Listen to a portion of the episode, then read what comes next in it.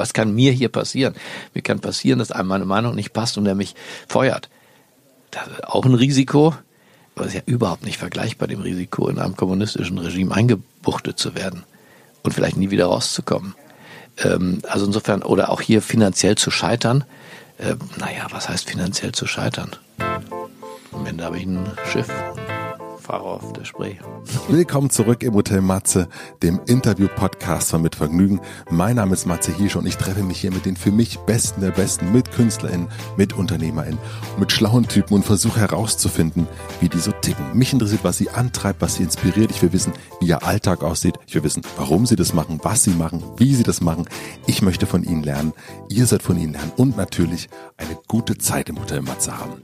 Bevor ich euch den ersten Gast für 2020 vorstelle, möchte ich euch meinen ersten Supporter vorstellen und das ist ganz neu Motel One. Ich muss zugeben, ich hatte Motel One ein bisschen anders, um nicht zu sagen ein bisschen einfacher in Erinnerung und war sehr, sehr angenehm überrascht, als ich auf der Hotel Matze Tour im letzten Jahr da geschlafen habe. Denn wenn ich hier was empfehle, dann muss natürlich auch gut sein und das ist Motel One. Im Motel One habe ich mich sehr, sehr schnell sehr heimisch gefühlt und dennoch gibt es da einen Hauch von Exklusivität und ich glaube, das liegt am Design. Jedes Hotel hat sein eigenes Designthema, das sich an dem Standort des Hotels orientiert und in Zusammenarbeit mit regionalen Künstlern entsteht. Wer im Motel One übernachtet, kann in ägyptischer Baumwolle schlafen, mit Bio Fairtrade Frühstück in den Tag starten und befindet sich an den Hotspots der jeweiligen Stadt. Den Abend kann man dann ganz entspannt an der Bar ausklingen lassen. Das gilt dann auch für Nicht-Hotelgäste und das haben wir sehr, sehr ausgiebig auf der Tour gemacht. Motel One findet ihr, wie gesagt, in vielen deutschen Städten, aber auch bereits in Österreich, Frankreich und in anderen europäischen Ländern. Und wenn ihr das einmal getestet habt, also wenn ihr einmal da geschlafen habt und so begeistert seid wie ich, dann solltet ihr B1-Member werden und von den vielen Vorteilen profitieren, wie zum Beispiel dem Late Checkout. Die Anmeldung zum Membership, immer die besten Preise und die letzten verfügbaren Zimmer findet ihr auf motel-one.com. motel-one.com. Vielen herzlichen Dank für den Support und nun zu meinem heutigen Gast. Mein heutiger Gast ist Gabor Steingart. Bis vor anderthalb Jahren wusste ich nicht, wer Gabor Steingart ist. Plötzlich tauchte sein Podcast Steingarts Morning Briefing in den Podcast-Charts ganz oben auf und ist seitdem einer der erfolgreichsten Podcasts des Landes. Im Morning Briefing teilt Gabor Steingart jeden Morgen seinen Blick auf die Welt. Nach vielen gehörten Folgen wollte ich dann wissen, wer dieser Steingart eigentlich ist und es stellte sich heraus, dass er kein Unbekannter in der Medienwelt ist. Gabor arbeitete 20 Jahre für das Nachrichtenmagazin Der Spiegel. Er war Korrespondent in Bonn, später Ressortleiter der Wirtschaft, Leiter des Hauptstadtbüros in Berlin und Washington. Danach wechselte er zum Handelsblatt, wurde zuerst Chefredakteur und dann Geschäftsführer und Herausgeber der Wirtschaftszeitung. Er gilt als einer der Pioniere im Mediengeschäft und hat natürlich mehrere Bestseller geschrieben. Seine nicht hinter dem Berg gehaltenen Meinungen werden allerdings nicht von allen gern gehört und so endete die Zusammenarbeit mit dem Handelsblatt nach einer Meinungsverschiedenheit ziemlich abrupt 2018. Nur wenige Monate nach seiner Entlassung hat er mit Mitte 50 sein eigenes Unternehmen gegründet. Das nennt sich selbstbewusst Media Pioneer und veröffentlicht mehrere Podcasts, einen täglichen Newsletter und baut derzeit ein Redaktionsschiff, mit dem Gabor und Team ab diesem Jahr auf der Spree durch das Regierungsviertel schippern will. Gabor sagt, der Aufstieg ist nicht so schwer, auf das Wiederaufstehen kommt es an. Und das kann er. Ich wollte von ihm wissen, warum er sich nach seinem Rauswurf keine Auszeit gegönnt hat, wo er seine Zuversicht nimmt, was sein Antrieb ist und wie er sich sicher sein kann, seine journalistischen Werte zu entsprechen. Wir sprechen über Haltung, Wahrheitsfindung und die Herausforderungen unserer Zukunft. Ich habe schnell gemerkt, dass Gabor nicht unbedingt in eine Schublade passen will und auch nicht so leicht zu begreifen ist. Was allerdings sehr greifbar ist, sind seine Ideen für die Zukunft und seine Ansichten. Und die habe ich mit großer Neugierde gehört.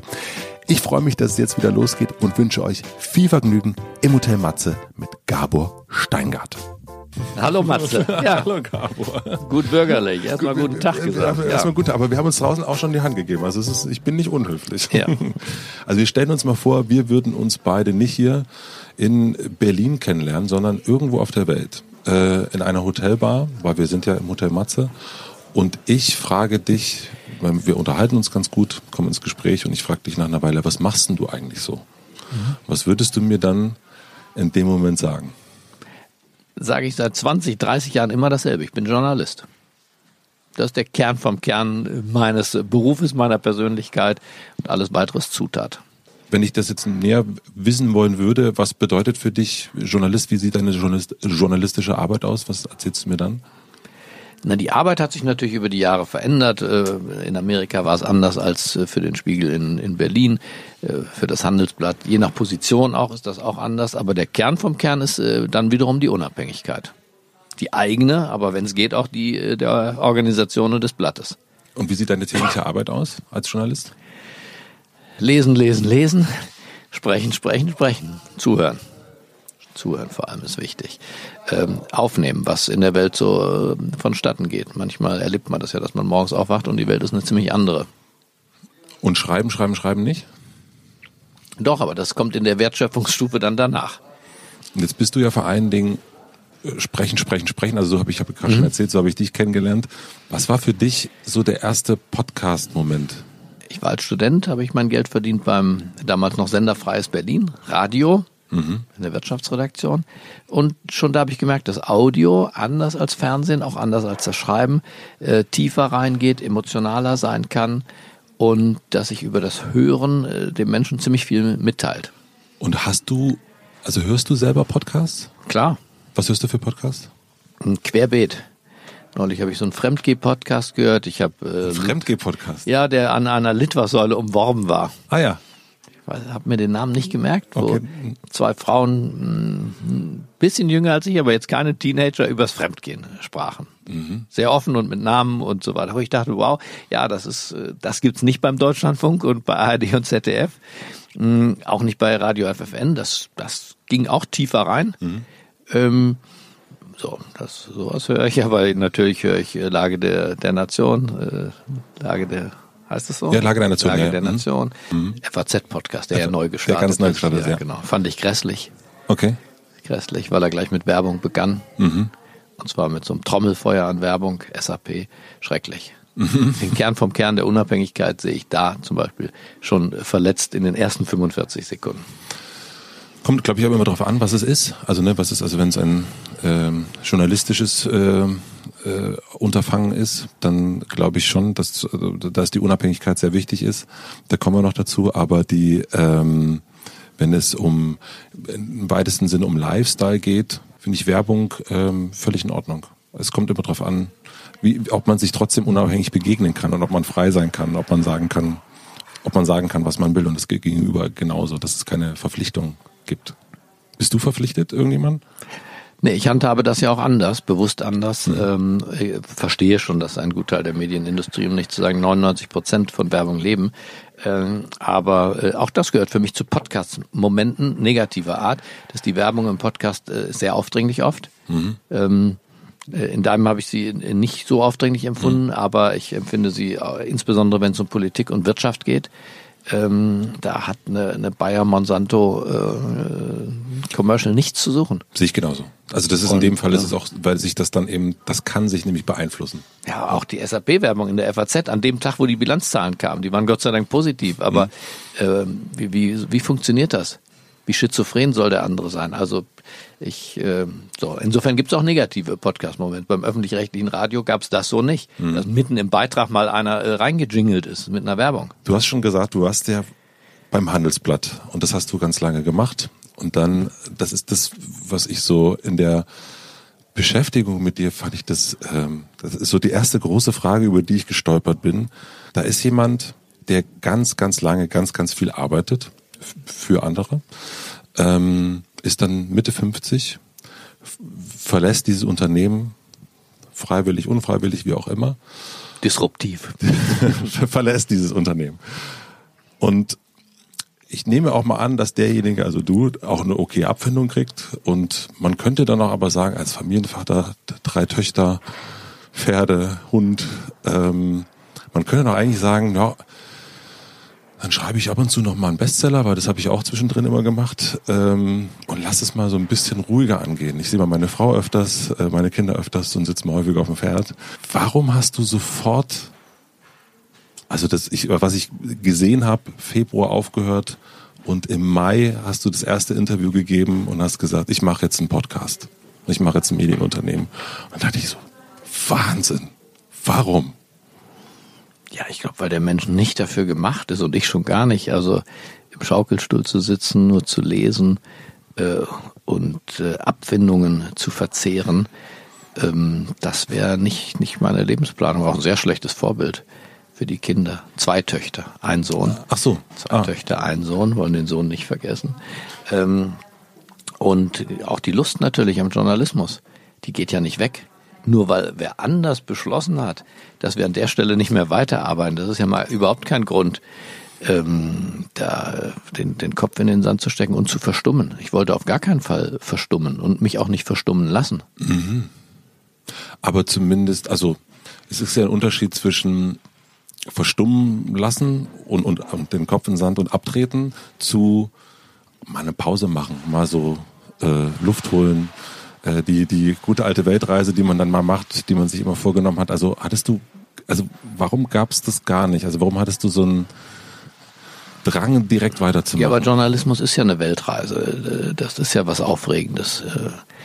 Und insofern habe ich gar nicht den Drang aufzuhören bei einer Sache, die doch eigentlich ein tolles Hobby ist, das dass wir Journalisten ja zum Beruf gemacht haben. Aber ich war auch, wie du auch, Schülerzeitung und äh, seitdem war das mein Berufswunsch und Ziel. Also seit ich 15 bin. Mhm. Äh, und daran hat sich nichts geändert. Jetzt bin ich, äh, weiß gar nicht, jetzt werde ich 58. Mhm.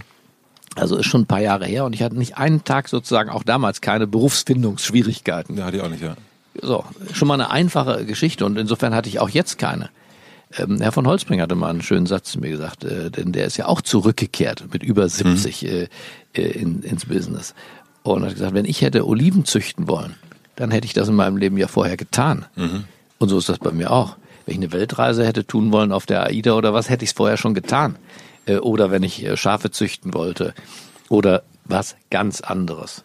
Also insofern, das, dieses ich mache mal was ganz anderes kommt aus in meiner Vorstellung aus der Industriezeit, wo man wirklich in normierten Verhältnissen gelebt hatte oder auch auf dem Bauernhof, wo man nicht anders konnte. Mhm. Aber ich hätte zu jedem Tages- und Nachtzeit ja was anderes machen können aus meinem Leben, mhm. als Journalist zu sein. Aber wollte ich ja gar nicht. Insofern war das jetzt hier auch gar keine Frage. Stellte sich das gar nicht, okay. Und auch, ich meine, wenn man so viel arbeitet und das ich empfinde das schon auch als ein, als ein viel Arbeiten, was du machst und auch was ich mache. Ja. Und man kann ja aber auch vom sogenannten Guten auch zu viel machen. Ähm, also es ist ja nicht nur, weil es einem Spaß macht, das ist ja nicht erholsam oder einfach und nur weil es einen Antrieb antreibt, das ist ja nicht gut. Es kann ja trotzdem man braucht ja trotzdem mal eine Pause. Und äh, du, auch du bist ja, also das ist auch noch ein Thema für später, ähm, ziehst ja auch äh, Kreativität aus, aus Pausen und sagst das auch, dass man das machen muss. Ganz blöd hat nicht deine Frau oder jemand mal gesagt, Mensch, Vater oder Ehemann, können, wollen wir nicht mal ein bisschen, also weil ich nehme an, dass du ja immer viel arbeitest und gearbeitet hast. Also dass man, dass jemand da zu Hause nicht sagt, Mensch, wollen wir nicht mal einen Gang zurückschalten, weil ich äh, habe schon mit deinem Kollegen, dein Tagesablauf ist ja Wahnsinn jetzt, den du jetzt hast. Ähm, mit dem frühen Aufstehen. Mh, mit dem frühen Aufstehen, ja. Ja, andererseits ähm, mein Nachbar auf der Insel, wo wir unser Ferienhaus haben, der steht jeden Morgen auf mit seiner Frau, um die Kühe zu melken. Ja. Das sind heute nur noch vier Prozent der Beschäftigten in Deutschland, die in der Landwirtschaft arbeiten. Aber das waren vor 150, 200 Jahren 100 Prozent, fast 100 Prozent. Mhm. Nehmen wir die Handwerker und äh, die Schuster und die Näher mal aus. Und die sind alle so früh aufgestanden, weil das äh, die Landwirtschaft und die Kuh so erfordert. Mhm. Ähm, insofern denke ich, ist das heute zwar was sehr Besonderes, ähm, früh aufzustehen. Man ist sehr mhm. einsam. Äh, ja. ja. wenn wir hier im Studio sitzen um fünf, um fünf Uhr dreißig ist draußen mal gar nichts. Nicht mal der Bäcker mhm. ist natürlich ein Biobäcker hier gegenüber. Der macht erst mal um sieben auf. Früher haben die Bäcker wenigstens um sechs aufgemacht. Wir beklagen das sehr. Also insofern, ich finde es nicht so, so, so unnormal. Und was ist dein Antrieb? Also du bist Journalist, das hast du ja ganz mhm. am Anfang ge gesagt und äh, du baust das alles auf, du machst diesen Podcast, diesen Newsletter, du, da kommt jetzt noch ein Schiff dazu, da kommt noch eine neue Firma dazu, da kommen und, und ne, 58, also du steuerst eher sozusagen ja nochmal richtig los mit den ganzen Sachen. Mhm. Ähm, was gibt es für dich einen Horizont? Gibt es ähm, oder gibt es einen Motor oder was ist was ist vorher? Was ist was ist hinter dir? Naja, ich glaube, dass das Land in Unordnung ist, dass die Demokratie ähm, in, durch eine wirklich schwierige Zeit läuft und dass Journalismus in dieser Zeit eine Funktion hat. Insofern habe ich, geht es mir erstens nicht um Geld verdienen. wir verdienen ja hier auch gar kein Geld.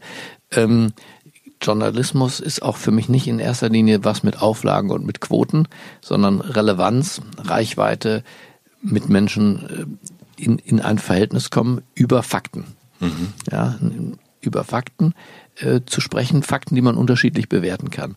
Und ich glaube, dass Journalismus tatsächlich äh, mindestens so wichtig ist wie eine ärztliche Notversorgung äh, oder wie der Straßenbau oder wie die Brötchen. Das ist eine Art Grundnahrungsmittel. Ohne Journalismus keine Demokratie. Bin ich fest von überzeugt. Die Vorgänge in Thüringen mhm. ohne eine, ich sag mal, auch bis hierher und nicht weiter Reaktion der Medien ähm, wären die Dinge, hätten sich anders entwickelt. Äh, die DDR ohne Medien würde es die heute noch geben. Ähm, nicht nur das Enthüllen, sondern auch tatsächlich das Bewerten des Enthüllen, Hüllten, das Setzen von Maßstäben, ähm, auch das Verteidigen von Maßstäben, das Mutmachen von Leuten, die dachten, das habe ich ja aber auch schon mal gedacht, jetzt schreibt es endlich mal einer. Ähm, das alles ist Journalismus und das, das macht auch einen Riesenspaß. Und jetzt in unserem Land, wir haben ja eine sehr, sehr hohe Medienvielfalt in Deutschland.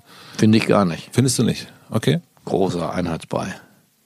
Deswegen meine Frage wäre jetzt, warum braucht es dann dich? Ja, guck mal, wir haben, also das fängt an bei der Finanzierung. Fast alle Medien sind werbefinanziert. 99 Prozent mhm. sind nicht wirklich unabhängig. Äh, der öffentlich-rechtliche Teil ist so stark wie in keinem anderen Land der Welt. Der ist zumindest mal politisch beaufsichtigt. Ähm, was, ich bin kein Gegner des öffentlich-rechtlichen, aber ich finde nicht, dass das äh, alleine ausreicht.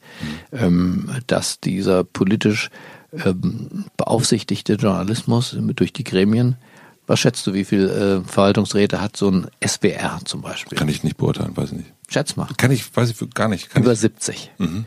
Über 70. Ein Drittel Politiker. Bei den anderen ARD-Anstalten, schon das Wort, mhm. äh, sind es auch immer so 50. Mhm. Immer davon ein Drittel Politiker.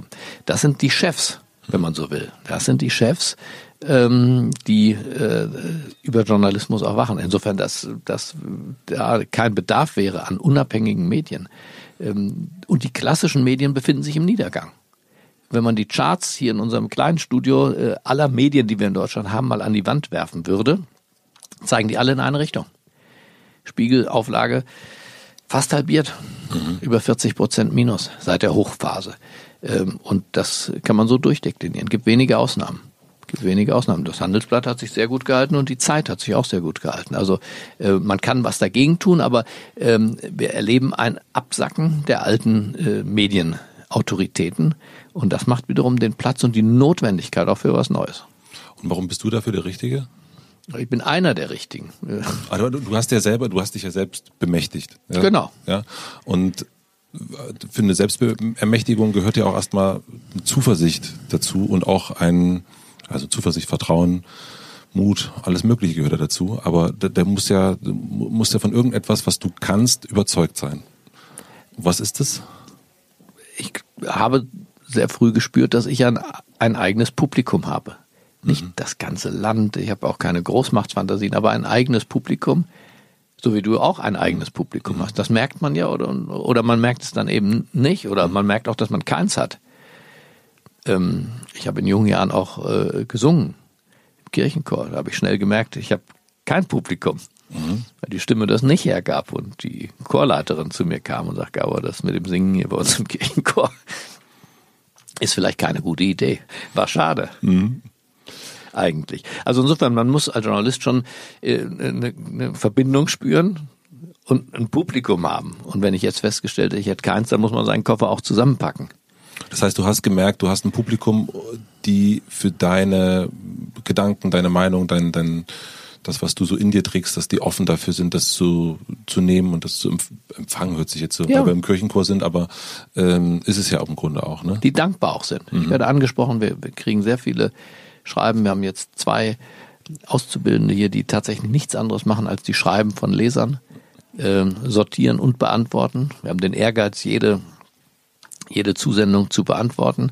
Das ist äh, anstrengend, mhm. weil es Hunderte sind, manchmal auch Tausend am Tag. Ähm, so, und, äh, und insofern ist ein Teil des, der, der Bezahlung erfolgt tatsächlich in, auch in Zuneigung. Und Widerspruch ein qualifizierter Widerspruch ist für mich wiederum Teil von Zuneigung. Ist ja das, Aufmerksamkeit. Mhm. Das heißt, aktuell ist ja das dein Also am Ende des Monats ist ja, sind ja die Zuschriften und die Abozahlen und die Hörerzahlen, das ist ja eigentlich dein Lohn aktuell. Genau, das ist mein Lohn. Warum kannst du das so frei machen? Bist du so gut abgefunden worden, dass du das einfach so, dass du sagen kannst, jetzt mache ich das einfach mal so aus freien Stücken und in dieser Firma haben alle äh, auch ihre Gehälter, ganz normal. Das ist ich. klar, ja, ja. auch ich. Ja. Aber also auch ich arbeite nicht für umsonst. Insofern ist das dann übertrieben zu sagen, nur das wäre mein Lohn. Aber ähm, das ist eher dein Antrieb als dein Lohn. Das ist der Antrieb und äh, das ist die Währung, die, die zählt. Aber wer, wer eine Familie hat, äh, der, der kann nicht nur in Leserbriefen äh, zu Hause äh, das Frühstück bestreiten. Und ist es bei dir ein Zuspruch oder ist es bei dir Reaktion? Es ist beides. Es ist aber auch ein hoher Zuspruch. Wobei Zuspruch nicht immer heißt sozusagen, dass ich glaube, ich habe keine Nick-Gemeinschaft, ähm, die jetzt alles super und toll finden, aber es ist eine, die, die, Sunny. Sunny Mindenberdo war meine Nachbarin in, in Washington, die ist jetzt die Chefredakteurin des Economist. Mhm. Die beschreibt ihre Zielgruppe ähm, nicht wie wir in Deutschland mit Entscheider und irgendwie wichtige Menschen, sondern die sagt äh, mind-stretching people. Mhm. Also Leute, die Lust haben, ihre eine Dehnübung für den Kopf zu machen. Ja. Und so empfinde ich äh, mein Publikum äh, auch oder die Gemeinschaft, deren Teil ich bin. Mind-stretching people, Leute, die Lust haben, äh, ähm, sich auseinanderzusetzen und hinter eine Nachricht zu gucken und die auch Lust am, am Widerspruch haben. Wenn du jetzt aber so viele Nachrichten bekommst und du setzt dich ja schon auch in deinem Podcast auf einen Stuhl, der jetzt auch nicht bequem ist, also oder beziehungsweise ja du, man könnte jetzt auch sagen, du ähm, hältst deine Meinung nicht hinterm Berg über ähm, Entwicklung und über Personen. Und dann kriegt man ja beides. Man kriegt ja einerseits Leute, die sagen, Gabor, super, dass du das sagst und ähm, toll, dass du meine Meinung jetzt äh, gestretched hast. Und auf der anderen Seite gibt's ja Leute, die sagen, du Linker, du Rechter, du äh, ähm, warum das und so weiter und so fort. Also die ja auch äh, im Internet ähm, und überall ist es ja nicht immer so, dass man sagt, Herr, Herr, Herr Gabor, äh, das fand ich aber nicht so nett von Ihnen, das ist ja nicht gewaltfrei unbedingt. Wie gehst du damit um mit den unterschiedlichen Zuschriften? Also solange es äh, höflich ist, kann ich damit leben, auch mit dem Widerspruch, mag ihn auch. Also Widerspruch heißt ja dann auch Kritik. Heißt Kritik, ja. genau. Also so auf Veranstaltungen sage ich auch, Leute, stellt keine Fragen, sagt eure Meinung und dann entwickelt sich da was. Äh, ähm, Hannah Arendt, äh, Wahrheit gibt es nur zu zweien. Mhm. Ähm, das ist, ist unser Satz hier. Äh, also Journalismus als dialogisches Verfahren. Und das wäre unangemessen, wenn der andere schweigt. Ist ja auch zu Hause in der Partnerschaft, so Kinder, Ehefrau, Freunde. Das ist ja ein Dialog. Mhm. Und so ist Journalismus auch ein dialogisches Verfahren. Solange der andere eben höflich äh, bleibt, äh, was wir normalerweise untereinander tun. Wenn wir beide jetzt nicht mhm. übereinstimmen, dann ist doch okay, dann tragen wir das aus. Was kannst du nicht so gut aushalten? Also wo ist für dich die Grenze zwischen hier gibt jemand seine Meinung kund und, und, und das kann ich nicht mehr einstecken, so gefühlt. Also da bin ich, wo fängt die, wo hört die eigene Kritikfähigkeit auf? Was würdest du sagen? Also ich, ich habe das Gefühl, dass ich in dieser Zeit ähm, tatsächlich ähm, mich glücklich schätzen kann, dass ich ähm, diese Negativerfahrung, die Richard Gutjahr gemacht hat, hm. mit dem wir jetzt hier auch zusammenarbeiten beim Bayerischen hm. Rundfunk, du kennst ihn, ähm, oder Cem zu mir gemacht haben, oder auch Sarah Wagenknecht gemacht haben, äh, Ziegelsteine vor der Tür, kaputte Scheiben, ähm, Renate Künast gemacht haben. Ähm, also tatsächlich mit, naja, entfesselten Gefühlen äh, von unzufriedenen Menschen es zu tun haben, die auch gewalttätig werden, auch sprachlich gewalttätig wurden im Falle von, von Renate Künast. Diese Erfahrung habe ich selber noch nicht gemacht, finde das aber da erstmal auf jeden Fall die Grenze überschritten und ich brauche die Erfahrung auch nicht machen, um zu wissen, dass das nicht akzeptabel ist. Nehmen wir mal dein Beispiel vom, vom, vom Handelsblatt. Das ist ja eine, wenn dich ähm, der Herr von Holzbrink irgendwie sagt, irgendwie jetzt nicht mehr. Und das ist ja für dich jemand gewesen, garantiert, den du super fandest. Also der für dich ein Mentor war oder ist vielleicht mhm. sogar noch. Ähm, wie sehr kannst du dich von sowas frei machen? Also kannst du das dann annehmen Kannst du da eine Kritik annehmen oder kannst du, fällt dir das schwer? Ich glaube nicht schwerer als anderen und nicht mhm. jede äh, Kritik ist überhaupt dafür gemacht, dass man sie annimmt. Äh, im, Im Meinungsstreit äh, äh, ist nicht jede Kritik dafür da, dass der andere sie ach so haben sie das gemeint, ja. Mhm. Gerade telefoniert mit einer Aktivistin von Fridays for Future. Der, der, da, ist, da geht's ja gar nicht drum, dass sie die Kritik der Wirtschaft jetzt annehmen muss. Muss sie gar nicht. Ist eine Rollenverteilung doch auch. Mhm. Die Jugend hat doch das Recht, forsche Forderungen zu stellen und die anderen mal herauszufordern aus ihrer Bequemlichkeit andersrum, was nicht heißt, äh, dass die Wirtschaft jede Forderung einer jungen Aktivistin übernehmen muss. Mhm. Also insofern Kritik heißt für mich nicht äh, sozusagen der eine gewinnt, der andere hat verliert, der eine hat Recht, der andere hat Unrecht, sondern das ist ja das dialogische Verfahren von Hannah Arendt. Daraus entsteht jetzt im besten Falle dialektisch ein, ein, ein neues, drittes, ähm, das die Kritik erwidert, einbaut, abschwächt und, und so entsteht Fortschritt, glaube ich. Das ist mir jetzt in der Beziehung mit Herrn von Holzbrink mhm. acht Jahre gelungen und dann nicht mehr gelungen. Dieses dialogische Verfahren, das am Ende zu Fortschritt führt. Ähm, das passiert im Leben, aber das ist ja eigentlich der Sinn von Kritik. Insofern, wenn einer fragt, kannst du Kritik gut aushalten oder vertragen, für mich ist das eben nicht äh, schwarz-weiß 0-1, sondern es zeigt sich das Aushalten nicht im Aushalten als Tapferkeitsübung, sondern ob es gelingt, dann gemeinsam daraus was zu entwickeln. Mhm. Verstehst du, was ich meine? Kritik als Motor von Fortschritt, auch für eine Transformation.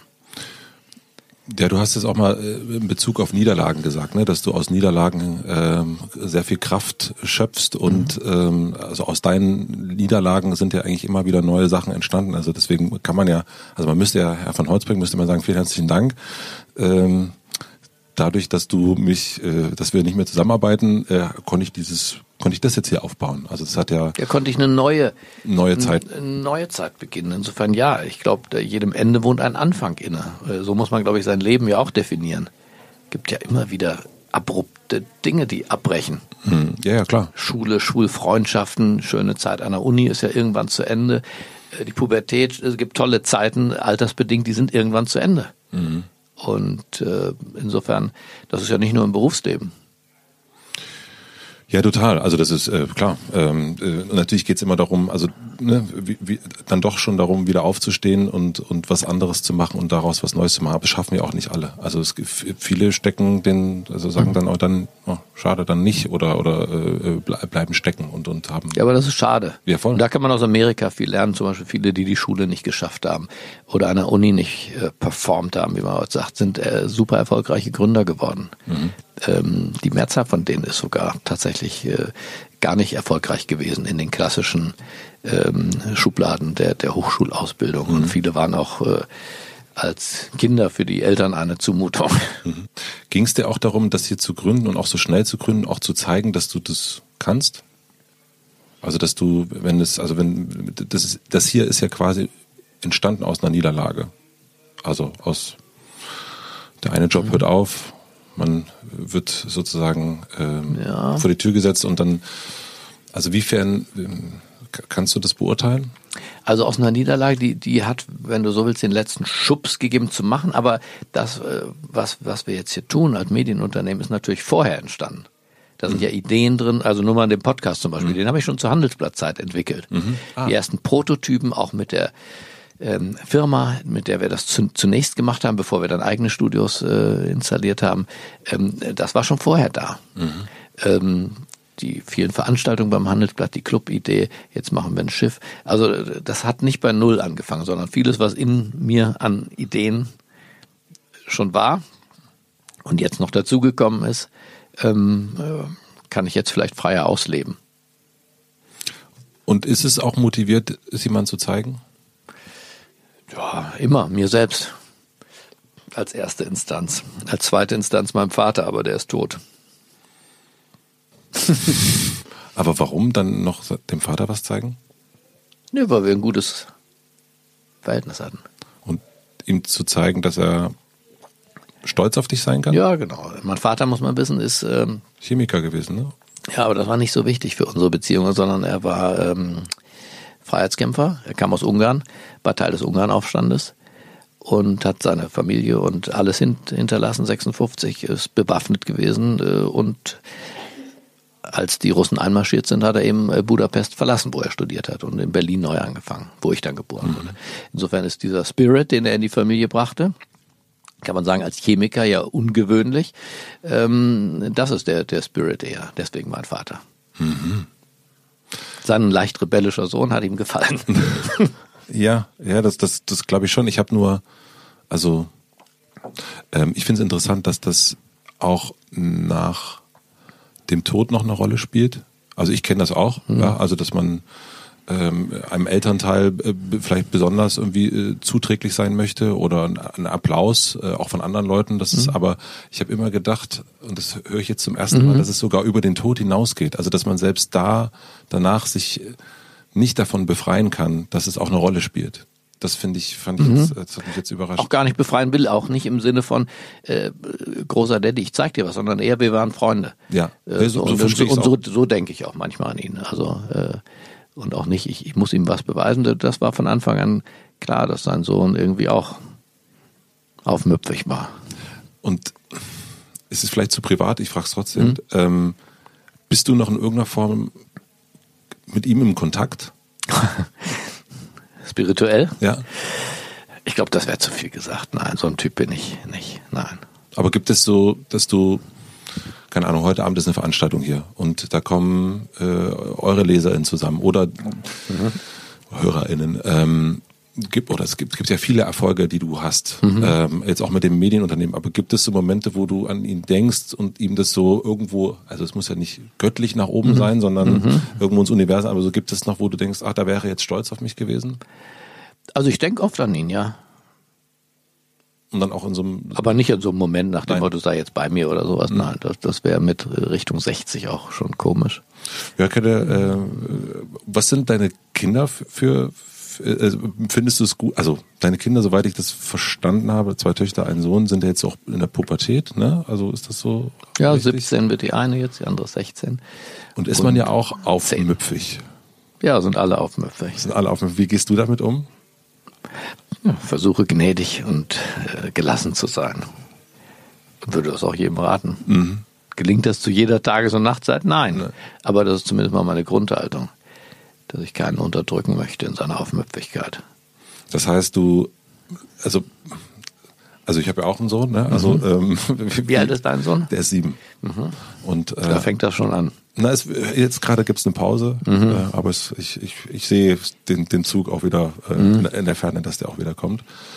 Ähm, ich habe es, mir hat mal äh, Jürgen Vogel, der Schauspieler, mhm. gesagt, du musst ähm, ganz früh anfangen, dich zu entschuldigen für die Sachen, die du falsch machst. Und das hat das Verhältnis zu meinem Sohn total verändert, weil es sich sofort, also das Entschuldigen. Ja, das Entschuldigen. Der hat gemerkt, oh, ah ja, ich bin nicht immer der Dumme, also weil sich Kinder ganz oft dumm fühlen und kriegen irgendwas mhm. nicht hin und der Vater oder die Mutter sagt, äh, das und jetzt kommen und so weiter und so fort. Und in dem Moment, wenn man anfängt, sich zu entschuldigen, merken die, ah, ich bin nicht der einzige Dumme hier in der Familie, sondern die mhm. machen auch ihre Fehler. Und das hat irgendwie was in unserer, ja, in unserem Verhältnis verändert. Also das, mhm. äh, also ganz viele Konflikte gab es danach nicht mehr. Ganz verrückt. Also ich bin Gruß an Jürgen Vogel, jetzt auch ins Universum. Äh, ähm, das, das fand ich ganz toll. Wie gehst du damit um? Also wie gehst du mit Konflikten in der, in der Familie um? Gibt es etwas, also was du mir mitgeben kannst? Also gerade in, in, in Richtung Pubertät? Naja, nachsichtig sein, gnädig sein tatsächlich. So ein altmodisches äh, Wort natürlich, ne? Passt doch vielleicht zu uns beiden noch gar nicht. Gnädig sein, klug sein, weise, weiß ich nicht. Also jedenfalls Kindern den Raum lassen. Mhm ähm, sich selber zu entwickeln, ganz klar. Und, und nicht mit meinen Vorstellungen dauernd zu kommen. Wobei jetzt, wenn die Kinder hier wären, würden sie sagen, wahrscheinlich würden sie sagen, Daddy, so ganz stimmt das nicht. Und das hat ja aber auch was mit Aufmüpfigkeit, hat ja auch was mit Abgrenzung zu tun und hat ja auch was mit ein Stück weit weggehen zu tun. Mhm. Wie geht dir das damit? Noch ist mal keiner weggegangen. nee, nicht. aber so rein, rein. Äh nee, auch mental nicht. Okay. Nein, auch mental. Ich nehme schon einen Anteil. Wir haben äh, sprechen über die Dinge. Mhm. Thüringen ist ein mhm. Thema bei uns ja. schon, klar. Noch nicht für den, für den Jüngsten, das nicht. Mhm. Ähm, aber Obama, ja. Mhm. Großes Thema. Alle haben in den USA gelebt, alle Kinder. Mhm. Jüngst ist da geboren. Amerika interessiert uns alle. Das heißt, ihr diskutiert dann, ihr tauscht euch Meinungen aus. Ja. Mhm. Auch kontrovers, zum Klima zum Beispiel. Was ist da die, was ist da deine Position? Oder wie, wie unterscheidet die sich da? Naja, die Kinder eher aktivistischer unterwegs äh, und ich sage, äh, Klimaschutz ist eine wichtige, aber nicht die einzige Priorität für eine Gesellschaft. Also ich habe eine andere Priorisierung. Was ist deine Priorisierung? Sehr weites Feld, aber äh, ich glaube, dass äh, beim Wechsel von der Industriegesellschaft zur Digitalgesellschaft äh, praktisch alle ähm, Fähigkeiten nochmal neu äh, überprüft werden von Investoren, von Maschinen. Äh, kann das die Maschine besser? Das Ziel des Kapitalismus, äh, wenn du das hören willst, ist aus meiner Sicht nicht Ausbeutung. Ich habe Marxismus studiert. Da Marx hat nicht radikal genug gedacht. Das Ziel war gar nicht Ausbeutung, das war nur eine Zwischenstufe. Mhm. Weil der Mensch da war, musste man ihn jetzt ausbeuten aus Sicht des Kapitals. Viel schöner ist, Kapital trifft Kapital und schafft dann Superrenditen. Der Mensch ist eigentlich ein extremer Störfall im ganzen Produktionsprozess mit seinem Wehwehchen, er braucht eine Krankenversicherung, dann kämpft er für alles Mögliche, 35 Stunden Woche, Grundeinkommen. Der Mensch ist sehr lästig fürs Kapital. Und diesen Mensch, und zwar aus der Mitte der Gesellschaft auszusteuern, ist die große Aufgabe jetzt. Das wird verharmlosend Industrie 4.0 genannt. Äh, aber in Wahrheit will Kapital nicht mehr mit Arbeit äh, äh, sich verbünden, wie das Marx beschrieben hat, und daraus entsteht Mehrwert, sondern Kapital mit Kapital künstliche Intelligenz, Artificial Intelligence, ähm, äh, die, die Roboter, die Drohne. Das ist so. Und das, daraus ergeben sich ein paar Schlussfolgerungen für das, was Politik leisten muss. Die Gesellschaft ist auf diesen Wechsel nicht vorbereitet. Und das ist, wäre meine Priorität Nummer eins, insbesondere für dieses Land, weil das Thema könnten wir ganz alleine leimen. Das mhm. Klimathema, da sind wir einer von vielen Emittenten, sollen wir unseren Beitrag leisten, aber unsere Bevölkerung nicht ähm, ja, sie wird noch nicht mal abgehängt, sie wird ausgesteuert aus dem Produktionsprozess. Und das würde ich gar nicht bekämpfen. Das wird so sein. Das wird so sein, ja. Äh, insofern können wir den Dreiklang aus äh, Angst, Ablehnung, Adaption, so begegnen Menschen auf neue Technologien, Angst, Ablehnung, Adaption.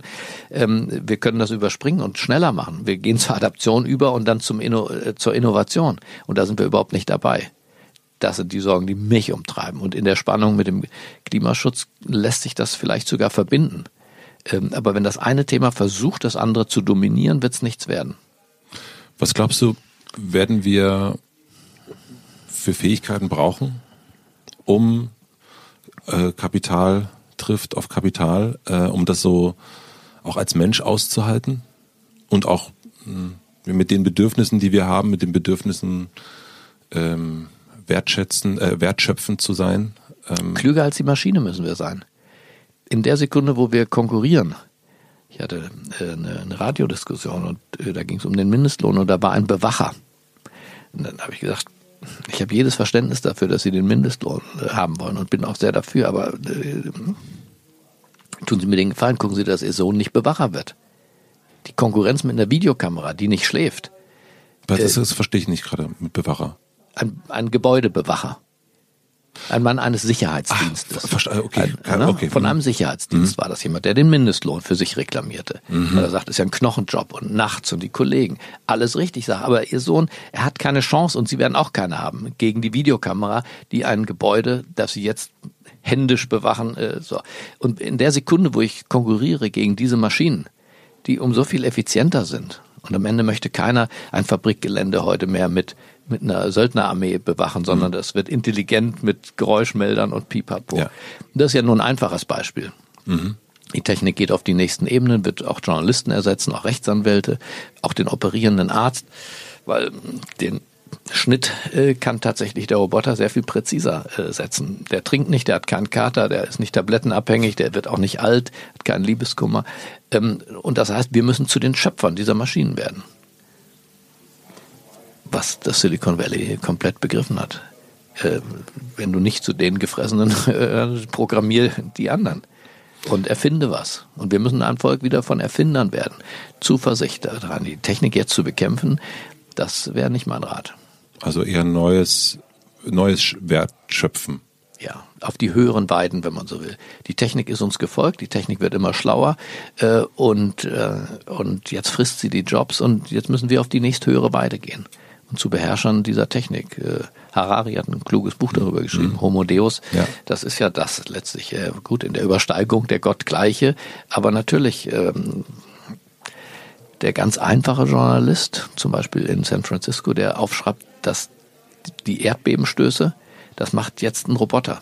in Sekundenschnelle werden die äh, aus dem Epizentrum wird gemessen und äh, über die Nachrichtenagenturen werden die Erdstöße. Da ist mhm. keine Hand mehr dazwischen. Das rettet Menschenleben. War nicht ein Journalist, ne, wie wir früher, ja. kommt die Meldung von einem Forschungszentrum, Erdstöße, dann schreibt man seine Meldung, klassischer mhm. Aufbau, Überschrift, Vorspann, Meldung. Bis die draußen ist, sind die ersten Häuser zusammengebrochen. Das geht jetzt in, in sozusagen äh, einer Hundertstel ist diese Meldung draußen. Erdbebenstoß der Stärke so und so im Stadtteil so und so. Ähm, das kriegen wir nicht mehr zurück, also auf die höheren Weiten, auch der Journalist. Und was sagst du, also ich nehme mal an, dass du es nicht bestimmen darfst, aber wenn du es bestimmen dürftest, was deine Kinder lernen, was sie studieren sollen, mhm. ähm, was würdest du denen dann äh, diktieren? also wenn du es dürftest. Ja, ja.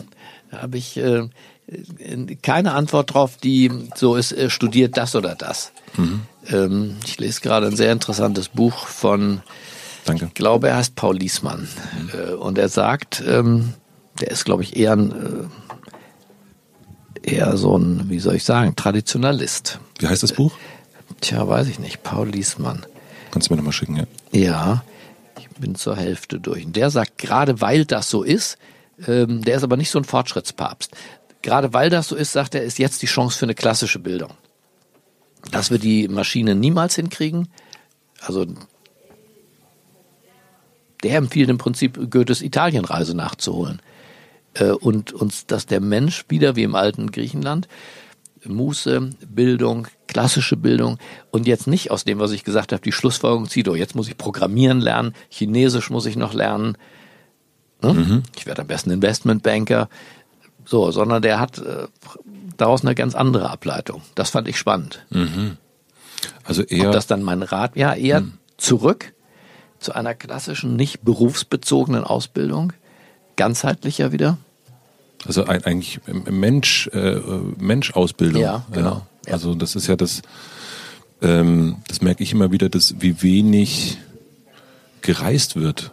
Also ich bin wahnsinnig viel gereist mit meinen in 20ern mhm. und überall hingefahren und, und war länger da und mir das angeguckt und so weiter. Und es wird immer, also gefühlt gibt es so diese Wochenend, mhm. Kurzstädte-Trips und so weiter immer mehr, aber dieses lange irgendwo hinfahren, nach Indien fahren mal für zwei, drei Monate, das mhm. Sehe ich immer weniger. Ich denke, die Leute reisen heute mehr als früher, aber anders. Ja. Es sind diese, ich sag mal, effektivitätsgetriebenen Reisen nach dem Motto, ich war schon überall und habe nichts gesehen. Mhm. Das, das meine ich mit diesen hm. Städtetrips, ja. dass man so seine, seine Länderpunkte so abhakt, aber man war nur vier Tage in Barcelona und. Ja, oder die Businessreise, mhm. die klassische. Ja. Im Taxi äh, mit dem Handy telefoniert, so dass man die Skyline von äh, New York nur aus den Augenwinkeln gesehen hat. Äh, dann direkt ins Marriott Hotel zur Tagung. Mhm. Äh, abends an der Hotelbar, im Dunkeln vielleicht noch eine Stunde rausgestolpert und am nächsten Tag wieder Konferenz, müde nach Hause, nichts gesehen. Mhm. Bist du viel gereist? Immer, ja. Wo, wo fandest du es am inspirierendsten? Also wenn wir jetzt mal von Goethe Italien äh, sprechen, also wo, wo ist dein Italien? Mein Italien. Amerika ist für mich faszinierend natürlich. Mhm. Auch so unvollendet natürlich, genau. Aber wir waren vier Jahre da, knapp vier Jahre. Das reicht überhaupt gar nicht, um Amerika ganz äh, zu erfassen und zu entdecken. Weder war ich überall, mhm. noch habe ich alles verstanden. Insofern Amerika ist schon nochmal so ein Buch, in das man gerne reinliest das ist ja, spielt für dich ja immer eine Rolle auch, ne? Das, das Amerika ist in Sachen Medien oder auch äh, Innovation, das nennst du auch immer wieder als so dein mhm. so zwei, drei Jahre ähm, äh, Vorhersage. Fünf. Fünf, okay. was siehst du gerade am Horizont, was hier noch gar nicht so da ist?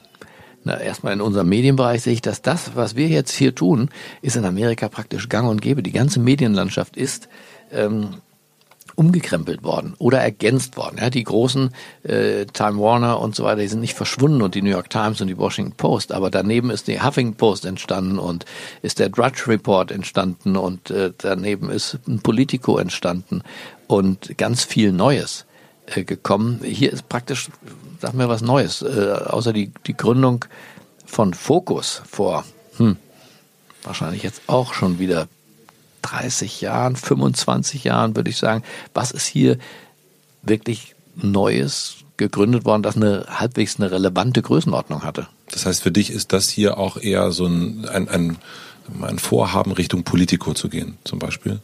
oder Ja, ich- Financial Times oder sowas. Ich mag diese Vergleiche gar nicht, weil ich glaube, dass das, was wir uns hier ausgedacht haben, was wir uns vorgenommen haben mit dem Schiff, ähm, als ein zentraler Ort von, von einem sehr transparenten Journalismus äh, über das hinausgeht. Willst du einmal kurz erklären, was dieses Schiff, ähm, also ich habe schon ein paar Mal darüber gelesen und auch viel darüber gelesen.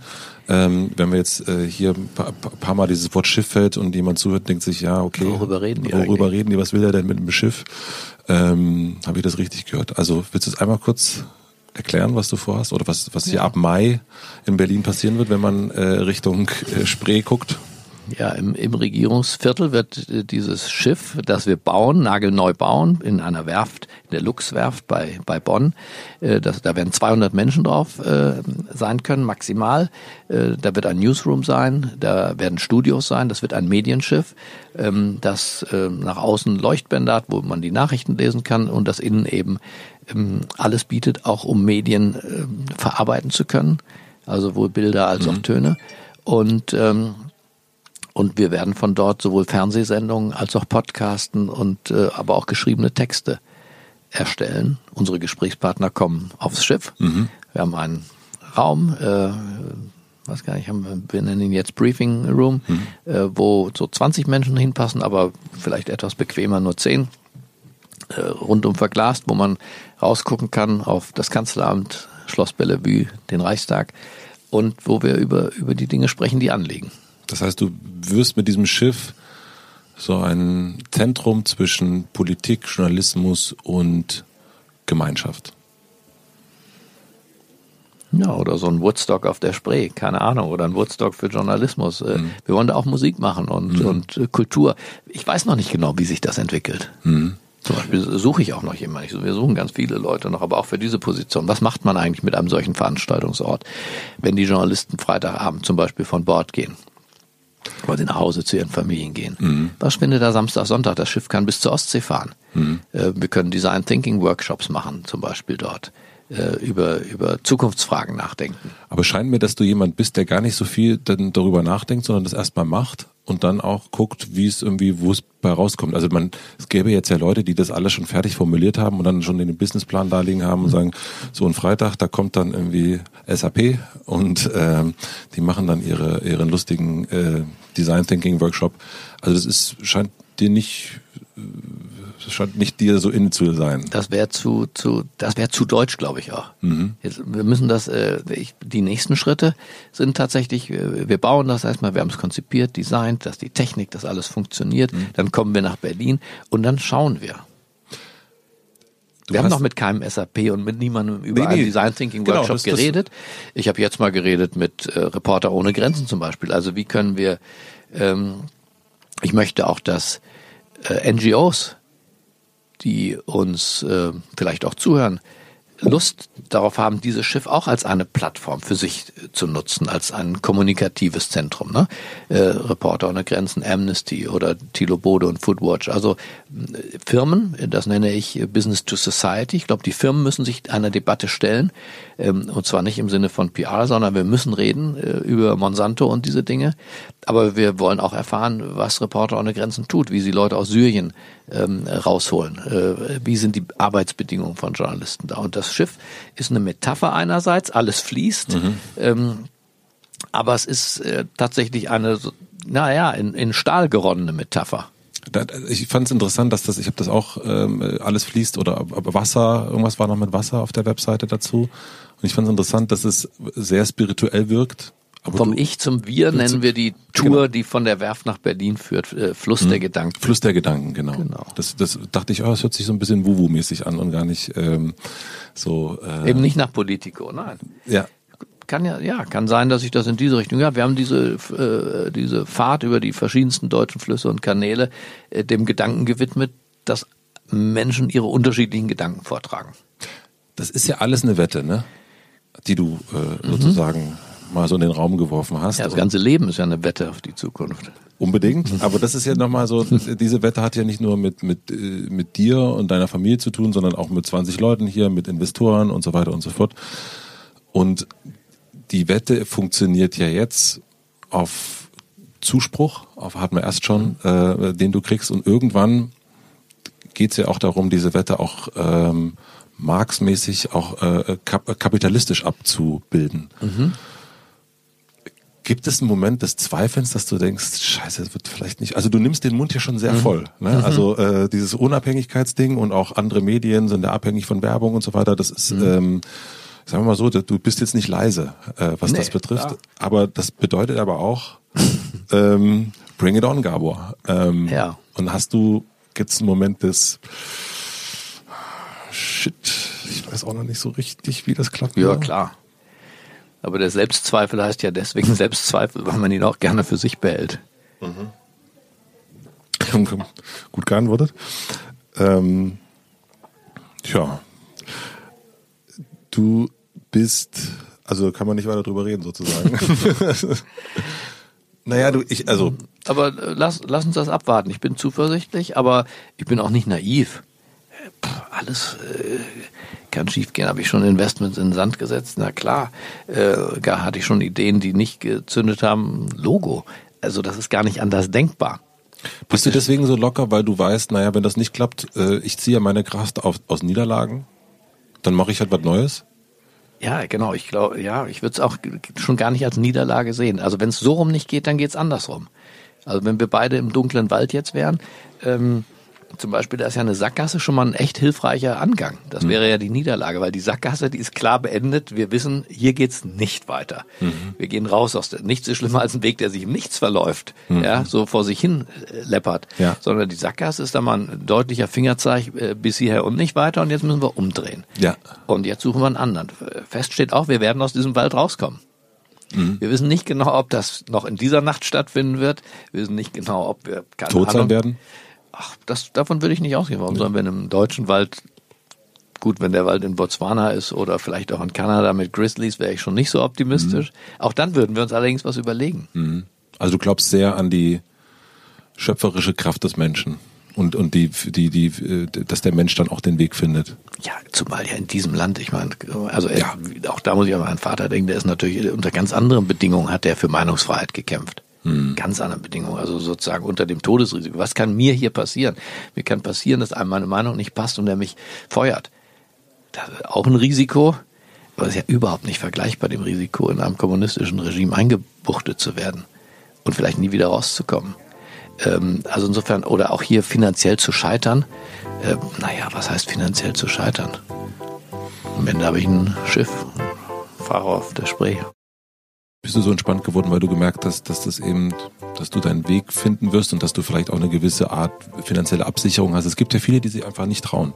Also die ähm, diesen Freigeist, den du hier mitbringst, mhm. ähm, die erstmal so 20 Leute einstellen und mal sagen, wir wollen mal gucken. wir waren 40 bei der Weihnachtsfeier. 40, also ja mit mit freien. Ja. Ne? Aber es ist ja erstmal hat ja schon was Freigeistiges, ja. sehr schön freigeistig. Aber, aber ich kann jeden das nur ermuntern, das äh, für sich mal auszuprobieren. Mhm in frühen Jahren auszuprobieren.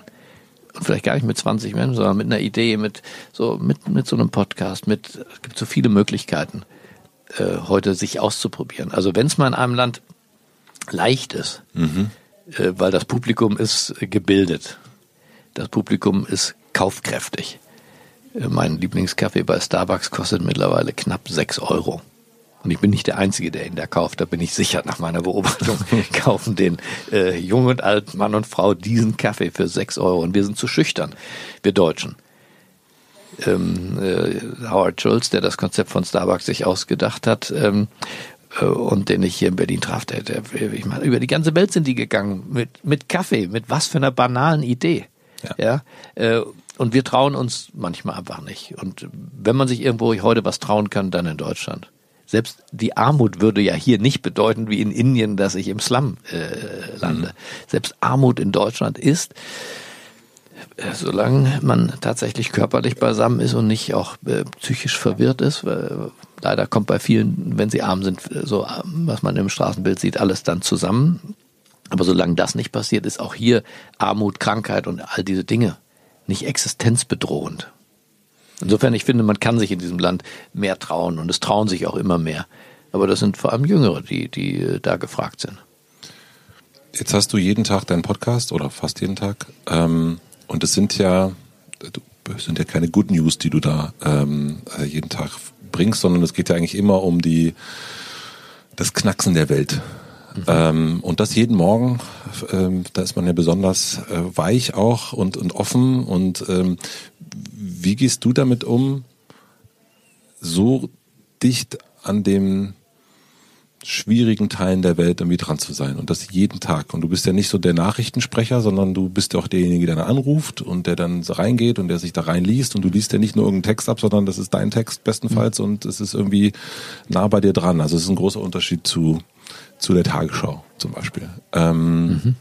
Wie gehst du damit um? Du meinst, ob es mich traurig macht? Mhm. Also dieses permanente Aussetzen, das ist ja auch nochmal anders als zum Handelsblatt oder zu dem, was du früher gemacht hast. Also ne, das ist, äh, das ist ja schon und auch in der heutigen Zeit, die du ja auch als ähm, die du ja auch als äh, so bezeichnet hast, dass das wichtig ist, dass es das gibt, was du machst. Ja, die Welt in Unordnung zu erleben. Gleichzeitig erlebe ich sie aber auch als, als eine Fortschrittsgeschichte. Also wenn ich mit ähm, der jungen Frau, mit der ich telefoniert habe in, in ähm, Venezuela über den Aufstand, ja. dann reden wir ja über ein autokratisches System und über Repression, aber wir reden ja auch über Menschen, die auf der Straße sind und dagegen was tun.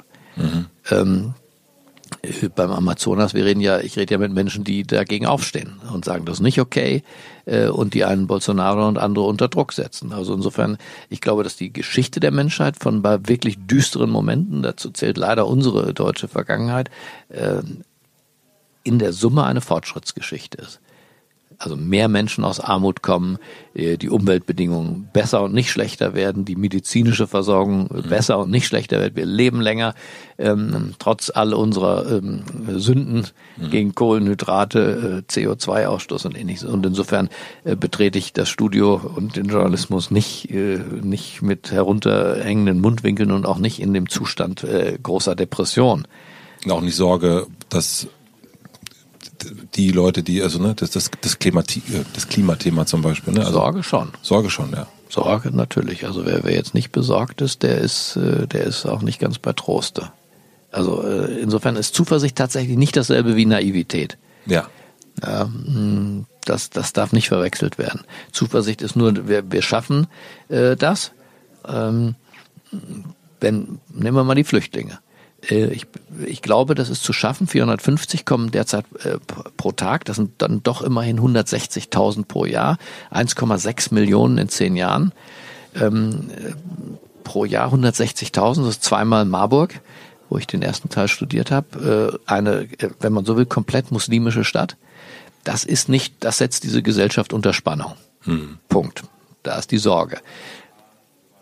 Die Zuversicht, wenn man daraus was Gutes macht, und tatsächlich einen Plan hat, äh, kann daraus was Gutes werden. Denn auf der Welt sind wir ja ohnehin alle so miteinander vernetzt. Äh, äh, Christen, Buddhisten, ja, kein Mensch kümmert sich darum, dass die Chinesen eine ganz andere Religion haben und der arabische Raum, da machen wir super Geschäfte überall und äh, auch, auch in großer Fröhlichkeit. Also, dass die Menschen anderer Hautfarbe und Religion sich nicht vertragen müssen, steht nirgends geschrieben. Aber wenn man gar keine Sorge hat, dass die 160.000 uns überfordern, dann wird man nicht zu so einer Integrationspolitik kommen. Mhm. Und insofern hat die Sorge einen Grund, auch die journalistische Sorge. Aust sagt, wir sind Fehlergucker von Berufswegen. Also insofern sage ich ja, 160.000 Leute, das, das, das geht auch nicht einfach so weg.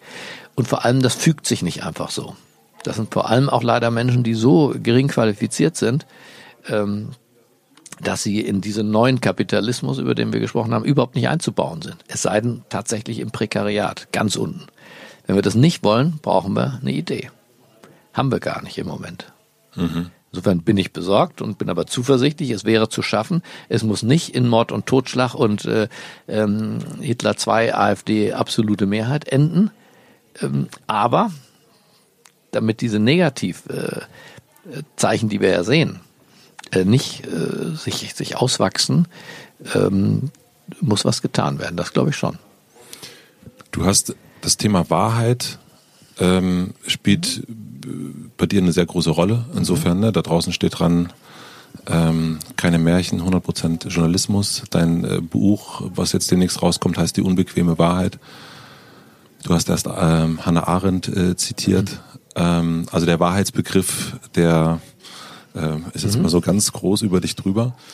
Ähm, wie schaffst du das bei einem täglichen Format, was du machst, dieser Wahrheit auch zu entsprechen? Also und auch in der Schnelllebigkeit. Wir reden von, man kommt hier um 4.50 Uhr rein, ähm, ist noch ein bisschen verschlafen, der Bäcker hat noch nicht mal aufgehabt. Ähm, also äh, du, du hast ja eine sehr hohe Reichweite mit dem, was du machst und äh, hast einen Wahrheitsanspruch, äh, einen sehr hohen. Wie, wie kannst du dir sicher sein? Ich kann mir gar nicht sicher sein. Ich würde auch tatsächlich das Wort Wahrheit lieber ersetzen durch Wirklichkeit. Also ich, wir machen viel besserer Spruch auch draußen. Hm? Viel besser. Also aber Wahrheit steht da ja. Nee, nee, Wahrheit steht nicht, aber äh, keine Märchen heißt ja, äh, impliziert ja auch ein bisschen was, ja keine Märchen ist ganz konkret bezogen auf die Situation beim Spiegel, wo eine, wo ein Einzelner und vielleicht aber eben doch nicht nur ein Einzelner ähm, gedacht hat, dass die Wirklichkeit ein bisschen kuratiert und verschönert werden mhm. muss. Ähm, sagen auch viele der, der Strategen in Amerika, die beraten Politiker, mhm. wir müssen deutlicher sein als die Wirklichkeit. Mhm. Das ist dann das mhm. Zuspitzen, das Slogans machen. Ähm, aber das sollen Wahlstrategen ja. machen. Äh, aber das ist überhaupt nicht unsere Aufgabe. Und ähm, das Märchen, das war ein Sündenfall für den Spiegel, für den ich ja, äh, ja. zwei Jahrzehnte gearbeitet habe. Und das ist ganz darauf bezogen. Wirklichkeit gefällt mir besser als Wahrheit. Weil die Wahrheit, ähm, die Wahrheit ist tatsächlich, das ist ein, ein, ein Wieselwort, würde ich sagen. Die ist nicht, die ist nicht so eins zu eins. Ich habe die Wahrheit und du hast sie nicht. Ähm, oder ich habe sie heute Morgen gehabt und morgen früh ist es schon wieder eine andere Wahrheit. Ja. Wirklichkeit, und auch das ist ja eine Sache, wir sind in einer Suchbewegung. Und bei der Wahrheit äh, gibt es ja tatsächlich in periodischen Abständen auch neue Wahrheiten. Warum hast du dein Buch dann nicht die unbequeme Wirklichkeit genannt? So, der Buchtitel, die unbequeme Wahrheit. Ja gut, das ist, weil ich glaube, unbequeme Wahrheit ist so ein Terminus. Mhm. Ich sage dir eine unbequeme Wahrheit, ein paar Dinge, von denen ich schon weiß, die sind wahr, die passieren. Ähm, die unbequeme Wirklichkeit, ja, ginge auch. Aber dass die Wirklichkeit unbequem ist, wissen die Leute vielleicht auch selber. Mhm. Und wie sieht dein, deine Wahrheitsfindung aus? Das eine ist ja das Journalistische, man redet mit, mit zu zweien, ja. Also ähm, wie, wie machst du das? Na, ich finde das Verfahren, obwohl ich kein ähm, philosophischer Experte bin, aber von dem Philosophen Rowell entwickelte Gerechtigkeitsbegriff, Wahrheitsbegriff damit auch. Man nimmt ein Thema, wir nehmen jetzt mal hier in die Mitte zwischen uns mhm. Diesen Korken, diesen Flaschendeckel. Und das ist das Thema. Hier sitzt jetzt ein, ein Arbeiter, ja. ähm, der 6,50 in der Stunde verdient für das Einräumen von Kisten. Soll der mehr kriegen oder nicht? Mhm. Und äh, der Rawl sagt, äh, die Antwort darauf finden wir, indem wir jetzt alle Beteiligten rund um diesen Arbeiter abgehen. Also seinen Chef, der sagt, oh, ich gebe dem acht, kann ich das nicht mehr durchdrücken im mhm. Markt. Ähm, äh, ich, ich nehme seine Kinder und sage, von dem Geld können wir gar keine Ausbildung machen. Die Frau sagt, davon kann ich mir nichts kaufen. Mhm. Ähm, und wir, wir gehen alles drum. Die Krankenversicherung sagt, aber den Typ kann ich für das Geld gar nicht versichern. Mhm. Wenn der einen Blinddarm hat, ist das schon gar nicht gedeckt bei 6,50 Euro. Und so gehe ich alle Beteiligten an dem Thema durch und eine abgewogene und kluge Politik würde jetzt eine Entscheidung treffen, die versucht, möglichst verschiedene Facetten dieses Themas. Mhm. Ja, die Gewerkschaft sagt, der muss jetzt 8,50 Euro kriegen. Das ist, das ist legitim, aber das ist noch nicht die Wahrheit in dem Fall. Die Wahrheit ist komplexer. Ja. Und äh, diese Komplexität zu begreifen, das heißt, diese verschiedenen Facetten eines Themas abzumarschieren, rund um das Thema äh, zu gehen. Ja, Fridays for Future sagt, CO2 muss weg. Dann gibt es ein paar Leute, die sagen, oh, das ist aber Teil unserer Atmung, die Natur braucht mhm. CO2. Ähm, dann sagen die anderen, das wird aber sehr, sehr teuer. Dann sagen die Dritten, aber die Chinesen bauen gerade tausend neue Kohlekraftwerke. Wie geht das? Aber du kannst ja in deiner täglichen Arbeit darauf zurückzukommen, ähm, wenn du am Ende deiner deines Morning Briefings, wenn du irgendwas einordnest, wenn du deine Meinung ja. dazu gibst, ein, ein, ein Freund des Hauses, äh, äh, das war ironisch, Heiko Maas oder mhm. ähm, äh, Christian Lindner und so weiter und so fort. Da gibst du ja eine Meinung ab, die äh, man sagt dann, okay, das ist der Journalist, der hat ja die Wahrheit gefunden in dem mhm. äh, und er gibt sie dann ab und gibt, hilft mir der Einordnung. Aber diese Zeit hast du ja gar nicht. Du hast ja gar nicht die Zeit, dir anzugucken, ähm, wenn es jetzt ähm, um Thüringen gerade geht, wie ist, was ist da wirklich passiert, um das wirklich einzuordnen? Also ja, die meisten Themen, ich mache dieses Umrunden oder mhm. wir als Journalisten ja. machen das ja jeden Tag. Ja. Aber wie machst du das früh morgens um Das sieben? Thema kommt ja nicht neu. Also Ja. die meisten Themen kommen nicht neu. Das Thema Faschismus, Antisemitismus, reden wir mal über Thüringen und Herrn Höcke. Ja, Herr Höcke kommt neu in das, in, in mein Leben. So wie in deins. Ja. Ähm, Schade. Aber das, was da sozusagen der Kern vom Kern, warum das ein Dammbruch ist, warum eine Tabuverletzung, das, was Christian Lindner nicht, ja, der hat das Thema offenbar für sich geistig vorher nicht umrundet. Oder der Mensch, der einfach gesagt hat, ja, ich nehme die Wahl an. Ja, das, der hat das ohne historischen Kontext gemacht. Das heißt, den Kontext bringen wir ja mit jedem Lebensalter mehr mit uns mit. Die Welt wird nicht jeden Morgen, auch meine Welt, und die Wahrheitsfindung beginnt nicht ganz neu, wollte ich nur sagen. Und gibt es manchmal, wenn du dann so diese Sachen, den Podcast hochlädst, gibt es da manchmal so ein, oh, so, eine, so eine leichte Unsicherheit, ob das jetzt alles so richtig war? Weil das ist, also dieses 100 Prozent ist, ist äh, wenn das so dasteht, na, das ist halt, 100% Journalismus, Journalismus, nicht, ja. nicht 100% Wahrheit. Ja. Nee, 100% Journalismus, genau. 100% Journalismus heißt, ja, ich, ich kümmere mich um nichts anderes als um diese Suchbewegung in Richtung Wahrheit. Hm. Wissend, ich bin nicht abgelenkt. Ja. Und ich bin nicht abgelenkt durch einen Politiker, der mich beaufsichtigt und ich bin nicht abgelenkt durch Werbegeld. Und die Ablenkung durch Werbegeld wollen wir mal nicht unterschätzen. Ähm, bei den großen Autozeitschriften, ja, das Thema Elektromobilität, warum ist das in Deutschland eigentlich in der äh, ADAC Motorwelt äh, und den lieben anderen äh, Zeitungen, die es dazu gibt, so spät auf die Tagesordnung gekommen? Man denkt ja, das sind alles Experten, das sind Fachmedien, ja, weil da Brumm Brumm äh, das Geschäft finanziert, weil da der Diesel umworben wird bei Auto, äh, Motorsport und Konsorten. Hm? Hm? Also, dass die frei wären äh, äh, Ja. über Wasserstoff, äh, da, da ist aber Krisensitzung. Wann, du sagtest selber über dich oder jemand anderes, weiß ich gar nicht, äh, Journalist mit äh, unternehmerischen Ambitionen. Jetzt bist du ja genau das hier.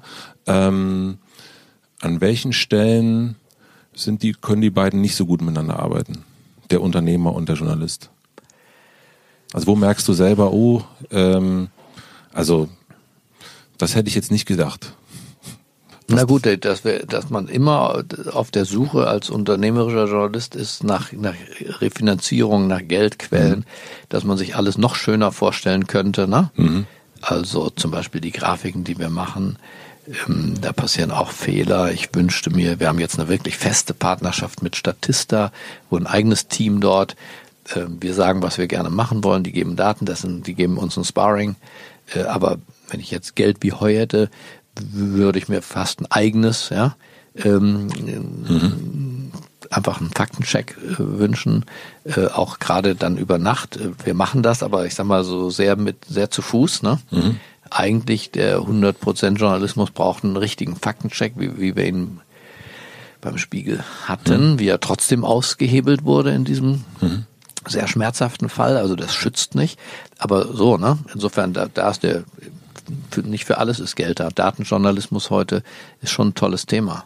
Also das heißt, der Unternehmer kommt dann, du willst eigentlich noch besser sein, ähm, Ja. aber du kannst es aus äh, unternehmerischen, also du kannst nicht noch mehr noch mehr wetten, sozusagen. Du kannst nicht noch mehr Genau, also setzen. Einnahmen und Ausgaben müssen schon miteinander korrespondieren. Aber dadurch, dass du gar keine Einnahmen hast, ist es ja auch ein bisschen, also, aber ich weiß, was du meinst. Naja, wir haben ja Einnahmen, Investorengeld, Ja, wenn du so ja. Mhm. willst. Ja. Investorengeld, das verantwortungsbewusst ausgegeben werden muss und das aber ja auch limitiert ist. Ja, Äh, insofern haben wir Einnahmen zum Investieren, sonst wird's nicht. würden die Menschen hier nichts zu essen haben. Aber äh, Einnahmen, du meinst jetzt sozusagen aus dem laufenden Geschäft, ein Cashflow generieren wir im Moment noch nicht oder, oder gering.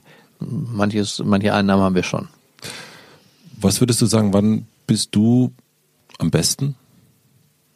Also du als Gabor? Als Journalist. Du als Gabor, also nee, also gar nicht nur jo- journalistisch, sondern wirklich, du merkst, also du bist ja nicht nur Journalist, du bist ja vieles, ne? Also du bist ja auch eben Unternehmer, du bist auch Familienvater, du bist Ehemann, du bist ja Altes, äh, du bist ähm, jemand, der gerne auch auf dem Cover ist und jemand, der sich aber auch zurückzieht und Das liest, bin ich nicht gerne. ähm, aber auf einer Bühne zumindest.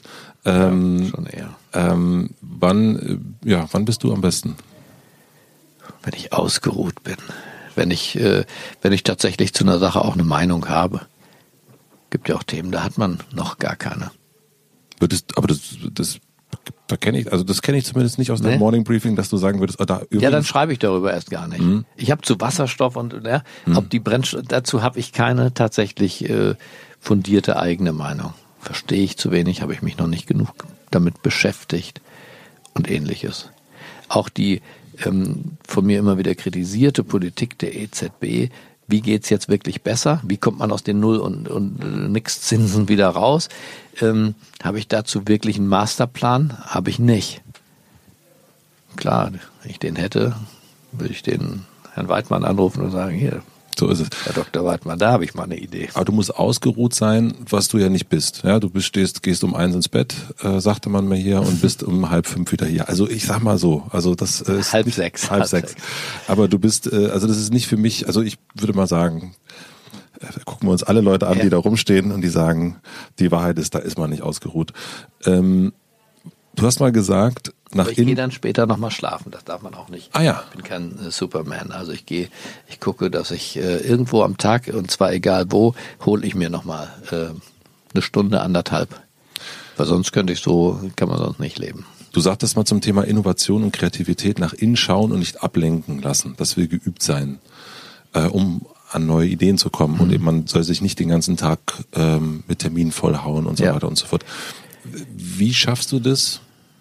Ich meine, du bist, das Büro ist jetzt sehr nah an deiner, deinem mhm. Zuhause dran. Wie schaffst du es dir, deine Freiräume, deine, du nanntest die mal die Denkräume, ähm, dass die bewahrt bleiben? Indem ich hier praktisch dann gar nicht bin. Mhm. Ich bin nicht den ganzen Tag hier. Mhm sondern ich, ich suche mir andere stille Orte. Ich bin am liebsten hier abends, wenn tatsächlich wir, wenn ein kleines Team nur noch hier ist, die meisten, die, die Kaufleute nach Hause gegangen sind und die Leute, die Schiffstour planen mhm. und so weiter, dann, dann sind von den, keine Ahnung, jetzt über 20 sind, dann sind wir abends noch zu dritt oder viert. Da kann sich jeder einen, einen Raum praktisch mhm. zurückziehen zum Schreiben, mhm. zum Telefonieren. Und tagsüber suche ich mir was. Mhm. Und steht das in deinem Kalender drin? Also bist du da, also man kann sich ja immer von, Gabor, jetzt ist übrigens der und der zurückgetreten. Äh, kommst du mal schnell? Also ähm, du bist ja so auch der, also in der Welt, in der du lebst, in der Politik, da ist ja, da passiert kann, immer irgendwas. Da passiert immer irgendwas. Irgend, irgendweit brennt immer. Ähm, wie schützt du dich davor? Also auch hier innerhalb des Teams oder auch natürlich auch in der Außenwelt, Twitter etc. pp. Ähm, dass du eben, also man kann sich ja, also niemand ist, wir haben die ganze Zeit Handys hier. Ähm, wie schützt du dich? Indem ich, glaube ich, eine innere ähm, Priorisierung habe, ab wann tatsächlich ein Thema auch mein Thema ist.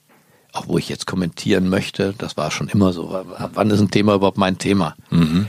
Ähm, auch als Korrespondent in den USA muss man sich überlegen, ab wann ist ein Thema für den Spiegel ein Thema. Mhm. Irgendeine Aufgeregtheit gibt es immer in Amerika, aber nicht jede Aufgeregtheit in Amerika ist für ein deutsches Nachrichtenmagazin ein Thema.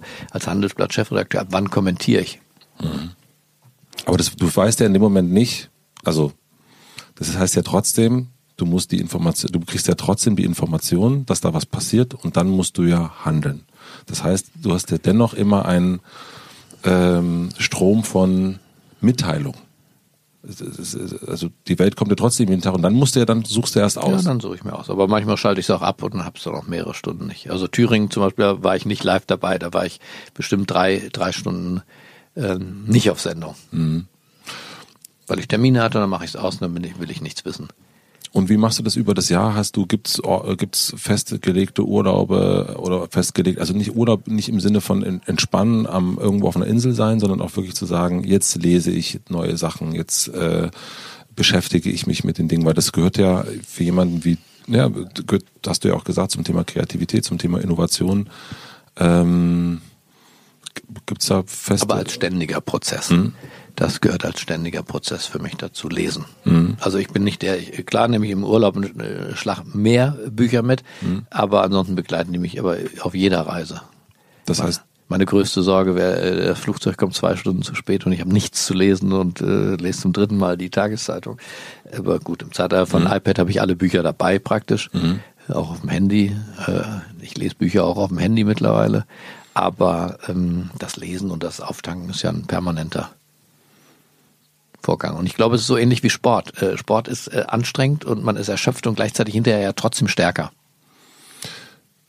Und wie machst du das hier? Ich meine, du hast früher, mh, hm, hast du ja jemanden gehabt, der dich auch mal gebremst hat ähm, weil du für andere gearbeitet hast ähm, und auch deine Ideen gebremst hat. Jetzt bist du ja derjenige, der ständig neue Ideen hat.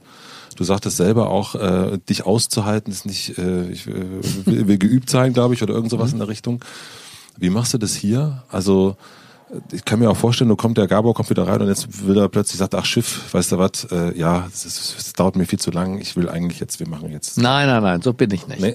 Nein, so bin ich nicht. Und so könnte wirklich so, das wäre ein Missverständnis. So könnte ja keiner mhm. äh, mit mir arbeiten. Mhm. Also so unstabil sozusagen. Mhm. Nee, ja. ich, ich in, bin in der Hinsicht, glaube ich, tatsächlich dann auch sehr deutsch. Wenn ich eine Agenda oder einen Fokus habe, dann wird der wird der auch verfolgt und nicht nicht äh, an der nächstbesten äh, Weggabelung oder auch Laune gleich wieder geopfert. Mhm.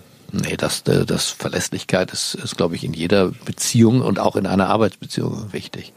Und dass ich jetzt hier der große Zampano bin, der keine Widerstände mehr hätte und keinen Widerspruch, das, dem ist auch nicht so. Ich bin ja bewusst nicht Geschäftsführer dieser Firma. Mhm. Ich bin bewusst auch nicht im Aufsichtsrat. Mhm. Ich habe praktisch keiner dieser Ämter, die ich als Mehrheitsaktionär ja haben könnte. Mhm. Was hast du, was ist dein Amt hier? Ähm, ich bin Herausgeber und Gründer. Also im Prinzip, ich habe nicht mal ein eigenes Budget. Mhm, das heißt, du musst dann auch fragen und sagen. Ja, ich habe kein eigenes Budget für, für Selbstschutz? Nichts. Ja, um, um mich konzentrieren zu können. Das war mein großer Wunsch. Um mich noch mehr, ähm, ich habe ja verschiedene Seiten des Journalismus kennengelernt, auch die andere Seite des Schreibtisches, habe immer auch zu Herrn von Holzmann gesagt, ich bin ja nur ausgeliehen. Mhm diese endlosen Meetings mit den Kaufleuten und dem Marketing und heute so viel Technik auch. Und ich versuche das heute zu reduzieren.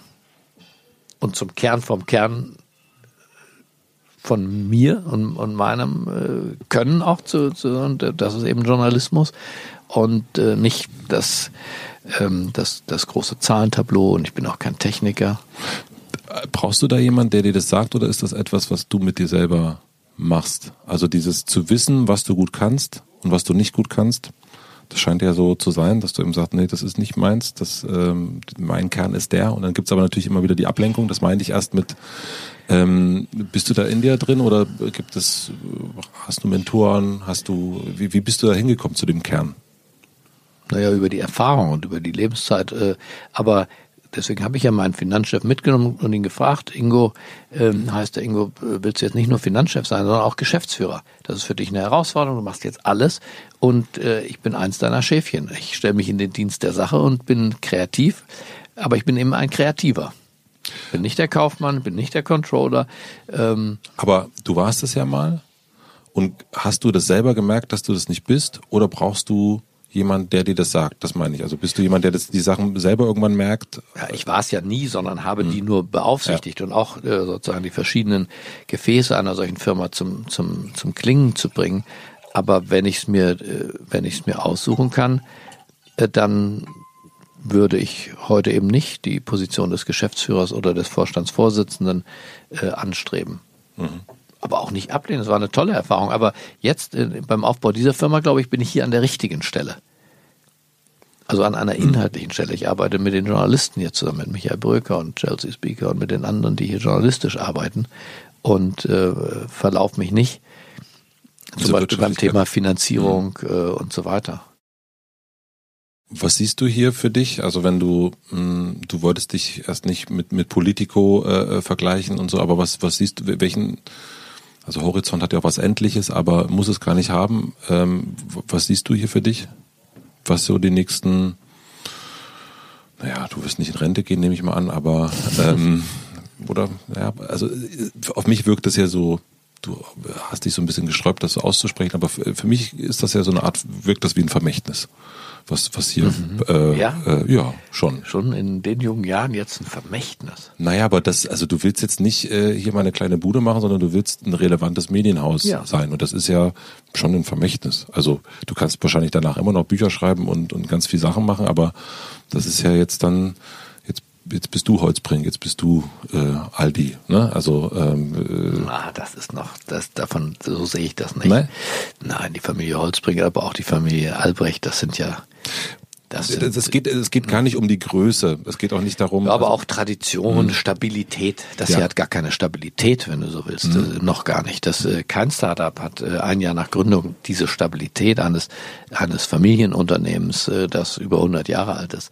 Ähm, Was siehst du dann aber hier für dich? Eine Chance, tatsächlich erstmal eine Chance. Ähm, daraus kann äh, auch was Großes oder Mittelgroßes werden. Das hängt von wirklich sehr vielen Zutaten ab. Wir reden ja über, ob wir Aktien ausgeben. Das hängt wirklich ab von der Finanzierung. Das hängt ab, wie Medien sich insgesamt entwickeln. Ob ähm, äh, sprechen uns auch Investoren an. Irgendwann ist es auch die Frage, wie viel wir uns selber zumuten. Mhm. Will man auch andere ähm, aufkaufen zum Beispiel, mhm. ja, notleidende andere Medien, ja. Äh, will man daraus ein größeres schmieden. Begnügen wir uns mit dem? Gelingt uns das, was wir überhaupt jetzt erstmal vorhaben? Insofern, das sind, ich habe kein Endziel tatsächlich kann, auch nicht vor, vor einem inneren Auge. Wie weit planst du? Dieses Jahr. Also die, dieses äh, jetzt den Journalismus tatsächlich auf das Schiff zu bringen, das Schiff zu einem ähm, Erlebnis äh, zu machen und gleichzeitig auch ökonomisch gesprochen zu, zu dem Beginn einer medialen Wertschöpfungskette. Mhm. Ja, das dann nicht nur ähm, Veranstaltungen, ja, das Wort Events mag ich schon gar nicht, aber das ist ja nicht ein Eventdampfer, mhm. sondern das ist der Beginn einer medialen Wertschöpfungskette. Ja. Ähm, aber für wie viele Menschen und mit welcher Monetarisierung und daraus wieder abgeleitet mit welchen Möglichkeiten der Investition gibt uns das das Geld, äh, haben wir in fünf Jahren ein, ein, ein zweites Schiff, ein größeres. Ähm, werden wir die äh, tatsächlich feste Fernsehformate dort entwickeln mhm. und, und auch äh, durchsetzen können. Keine Ahnung, das mhm. werden wir sehen. Ich hätte gerne eine Drohne auf dem Schiff zum Beispiel. Die mhm. gucke ich mir jetzt gerade an. Eine Drohne, die fernsehtaugliche Bilder äh, von dieser Stadt. Wir unterschätzen äh, unser schönes Berlin. Das ist eines der wichtigsten Hauptstädte der Welt mittlerweile. Zumindest mal äh, Europa. Und hier passiert so viel. Obama an der Siegessäule. Und wenn der Bush kommt damals oder jetzt Trump wird das halbe Regierungsviertel abgesperrt. Wir erleben Demonstrationen der Landwirte und ähnliches. Und das aus der Luft mit Bildern. Mhm. Da, wo gar kein ARD und ZDF ist. Und das Schiff fährt sowieso die ganze Zeit. Ist ein toller Start- und Landeplatz. Wir haben mhm. da richtig schönen Platz für das Starten und Landen einer Hubschrauber-ähnlich großen Drohne. Solche Sachen. Mhm. Kann ich mir das jetzt leisten? Ist das ein Businessplan? Nein. Aber werden wir dafür ähm, äh, Lesergeld äh, gewinnen können für diese Idee? Vielleicht. Mhm. Insofern.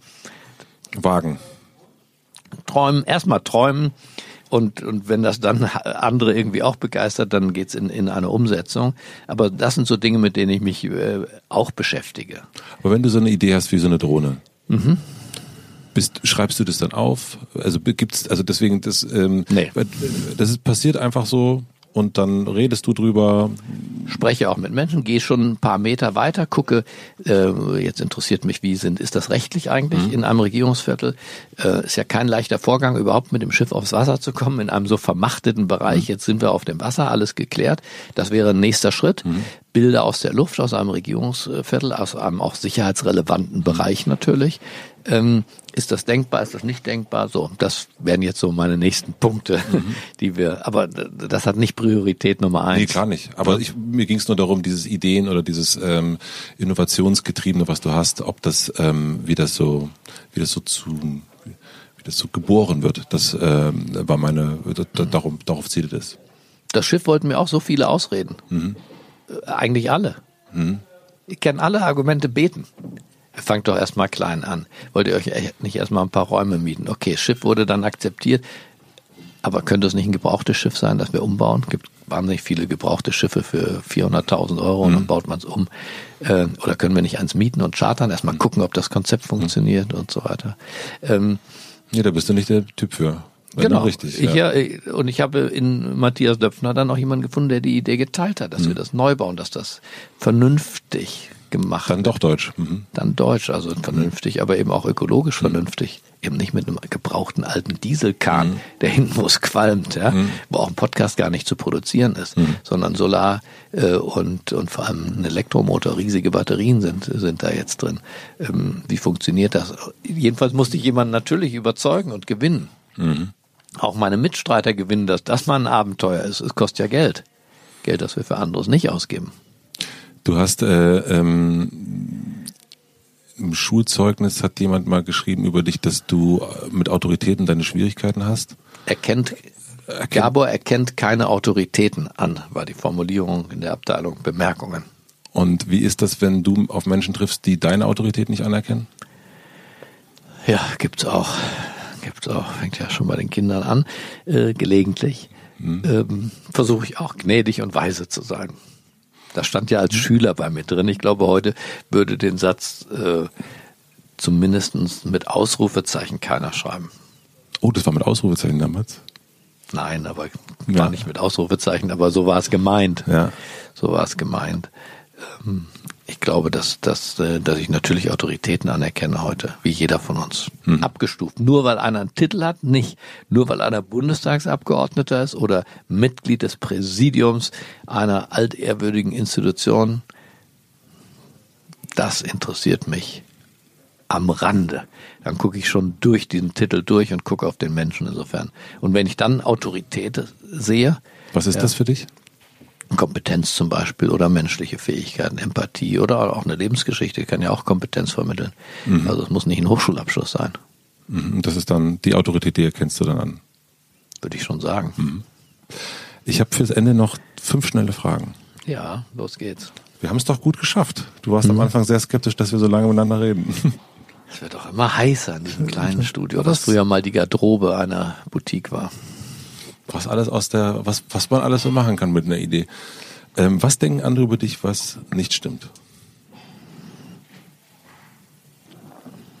Ach, früher neoliberal war so ein Wort in Spiegelzeiten. Neoliberal war ich überhaupt nicht, war Mitgründer der Grünen und äh, das hat mich immer gestört.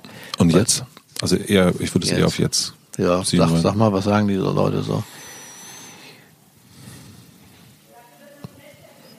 Ich habe jetzt eigentlich keine Vokabel, die mich jetzt so besonders stört, wo ich sage, das Etikett möchte ich auf jeden Fall loswerden. Mhm. Ist das auch wurscht ein bisschen? Was andere würde ich sagen? Ach, wurscht nicht, aber ich registriere natürlich, wie bestimmte Meinungen auch unterschiedlich tatsächlich. Ja? Mhm.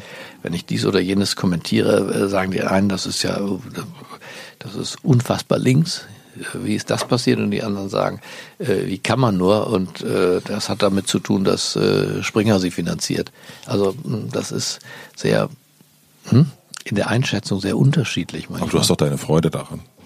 Ja, also deswegen, das irritiert mich ja, jetzt gar nicht. Genau, weiter. da dachte ich mich auch. Das ist doch das, eigentlich, das da, insofern gibt's, doch ich fühle mich eigentlich auch von den lieben Kolleginnen und Kollegen oder auch von der Gesellschaft nicht ungerecht behandelt. Ich kann nicht sagen, ich habe völlig zu Unrecht den Ruf, äh, ich sei dies und jenes. Mhm. Das, dieses Gefühl habe ich nicht. Ich finde die deutsche Gesellschaft tatsächlich in ihrer Balanciertheit mhm. gegenüber Amerika schon angenehm. Mhm. In Amerika das zu tun, was ich tue, also so prononciert zu sein, so deutlich, auch, auch manchmal natürlich aggressiv und persönlich, äh, dafür zahlt man in Amerika einen höheren Preis. Aber du hast einfach Lust drauf. Also. Ja, und die Gesellschaft nimmt mich, glaube ich, als trotzdem vergnügten und eben nicht kämpferischen. Ja, wenn ja, ich den, den, den armen Christian Lindner in diesen Tagen prügel, dann ähm, erkläre ich ihn mir nicht zum Feind. Ja, Was passiert dann aber, wenn du ihn jetzt nachher auf der Straße sehen würdest?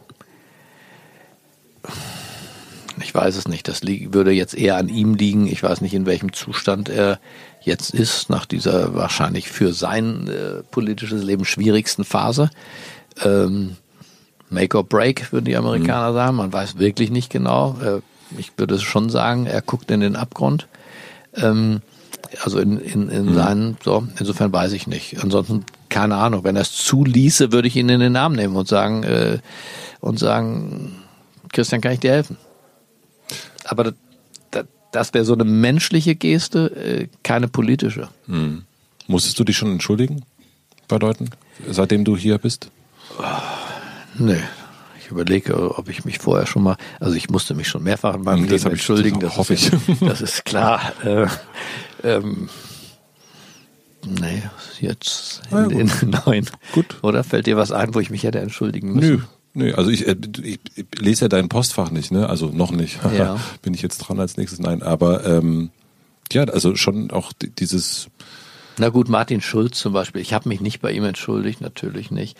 Den hast äh, du ja relativ genau, harsch rangenommen. Den ja. habe ich harsch rangenommen. Äh, ich fand auch meine, mein Punkt, äh, warum ich ihn hart drangenommen habe, richtig. Aber dieses dann darauf rumreiten, das nochmal zu wiederholen und daraus ein ähm, Running Gag zu machen, glaube ich, das würde ich, damit würde ich heute etwas pietätvoller umgehen.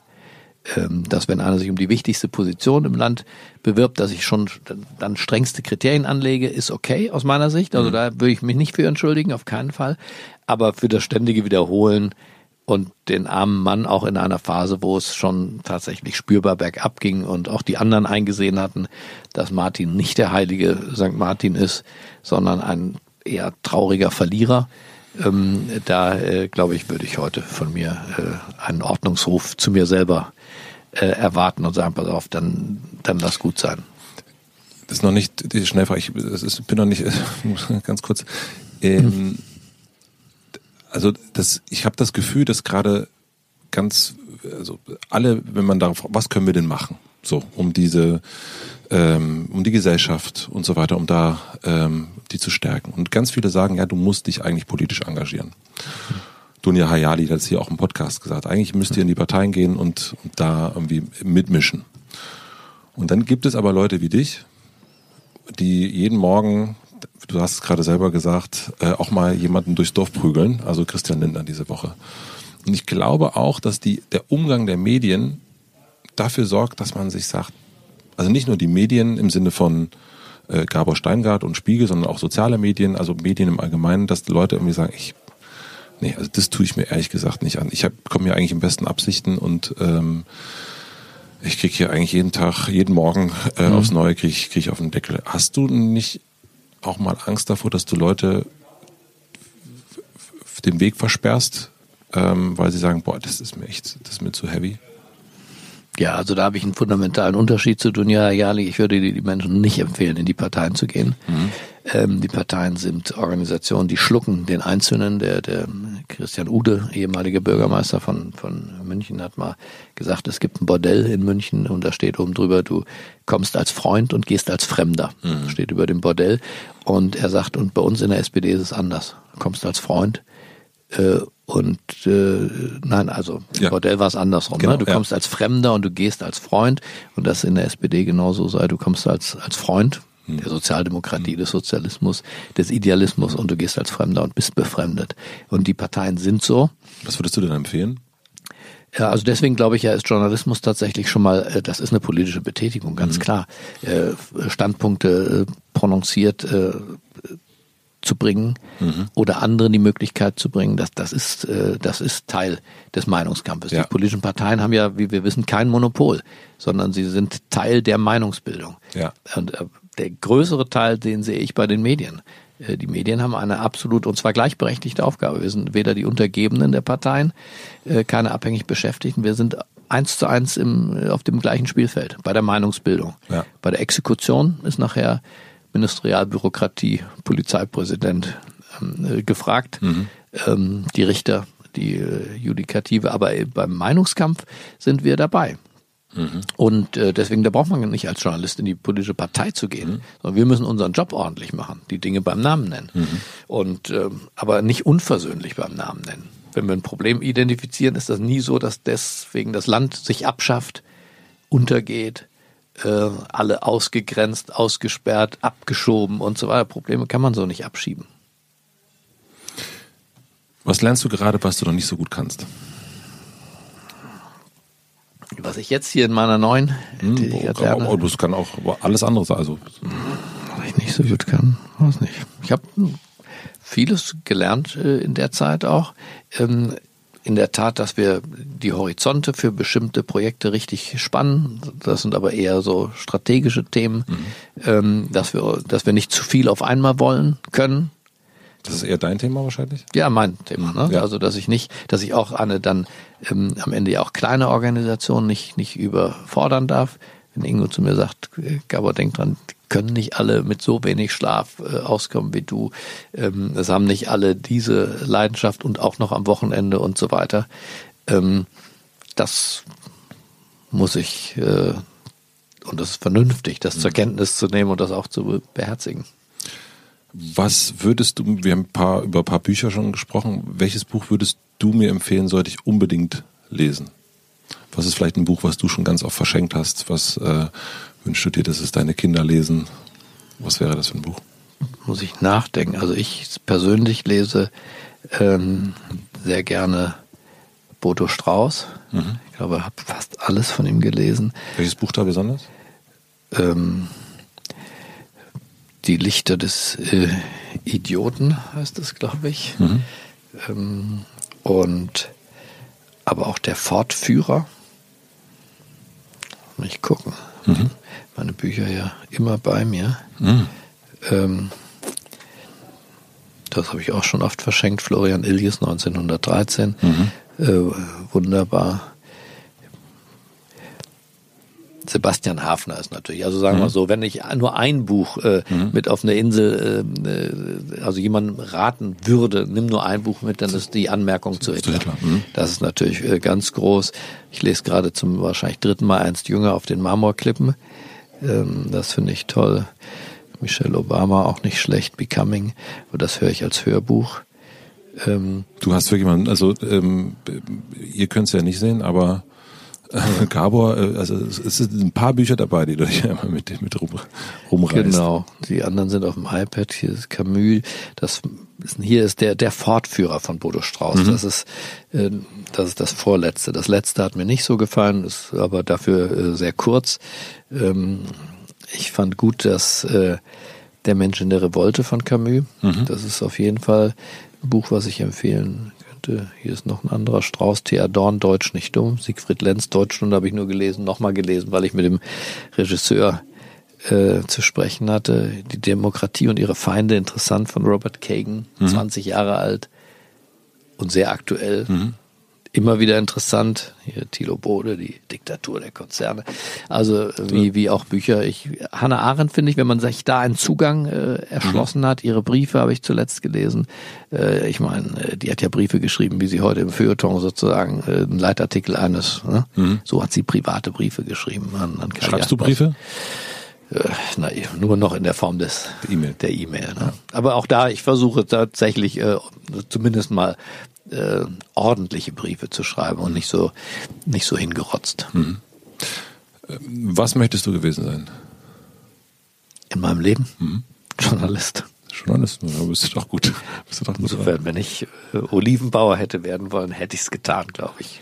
Und äh, die letzte Frage, ich stelle dir vor, ich habe eine große Plakatwand am Alexanderplatz. Ja. Und du darfst entscheiden, welcher Satz oder welcher Spruch von dir oder welches Wort, es muss auch nicht deins sein, dort für eine Woche für alle zu lesen sein wäre. Was würdest du draufschreiben? Ich glaube, dann würde ich äh, Erich Kästner draufschreiben, den Satz, nur wer an Wunder glaubt, wird Wunder erleben.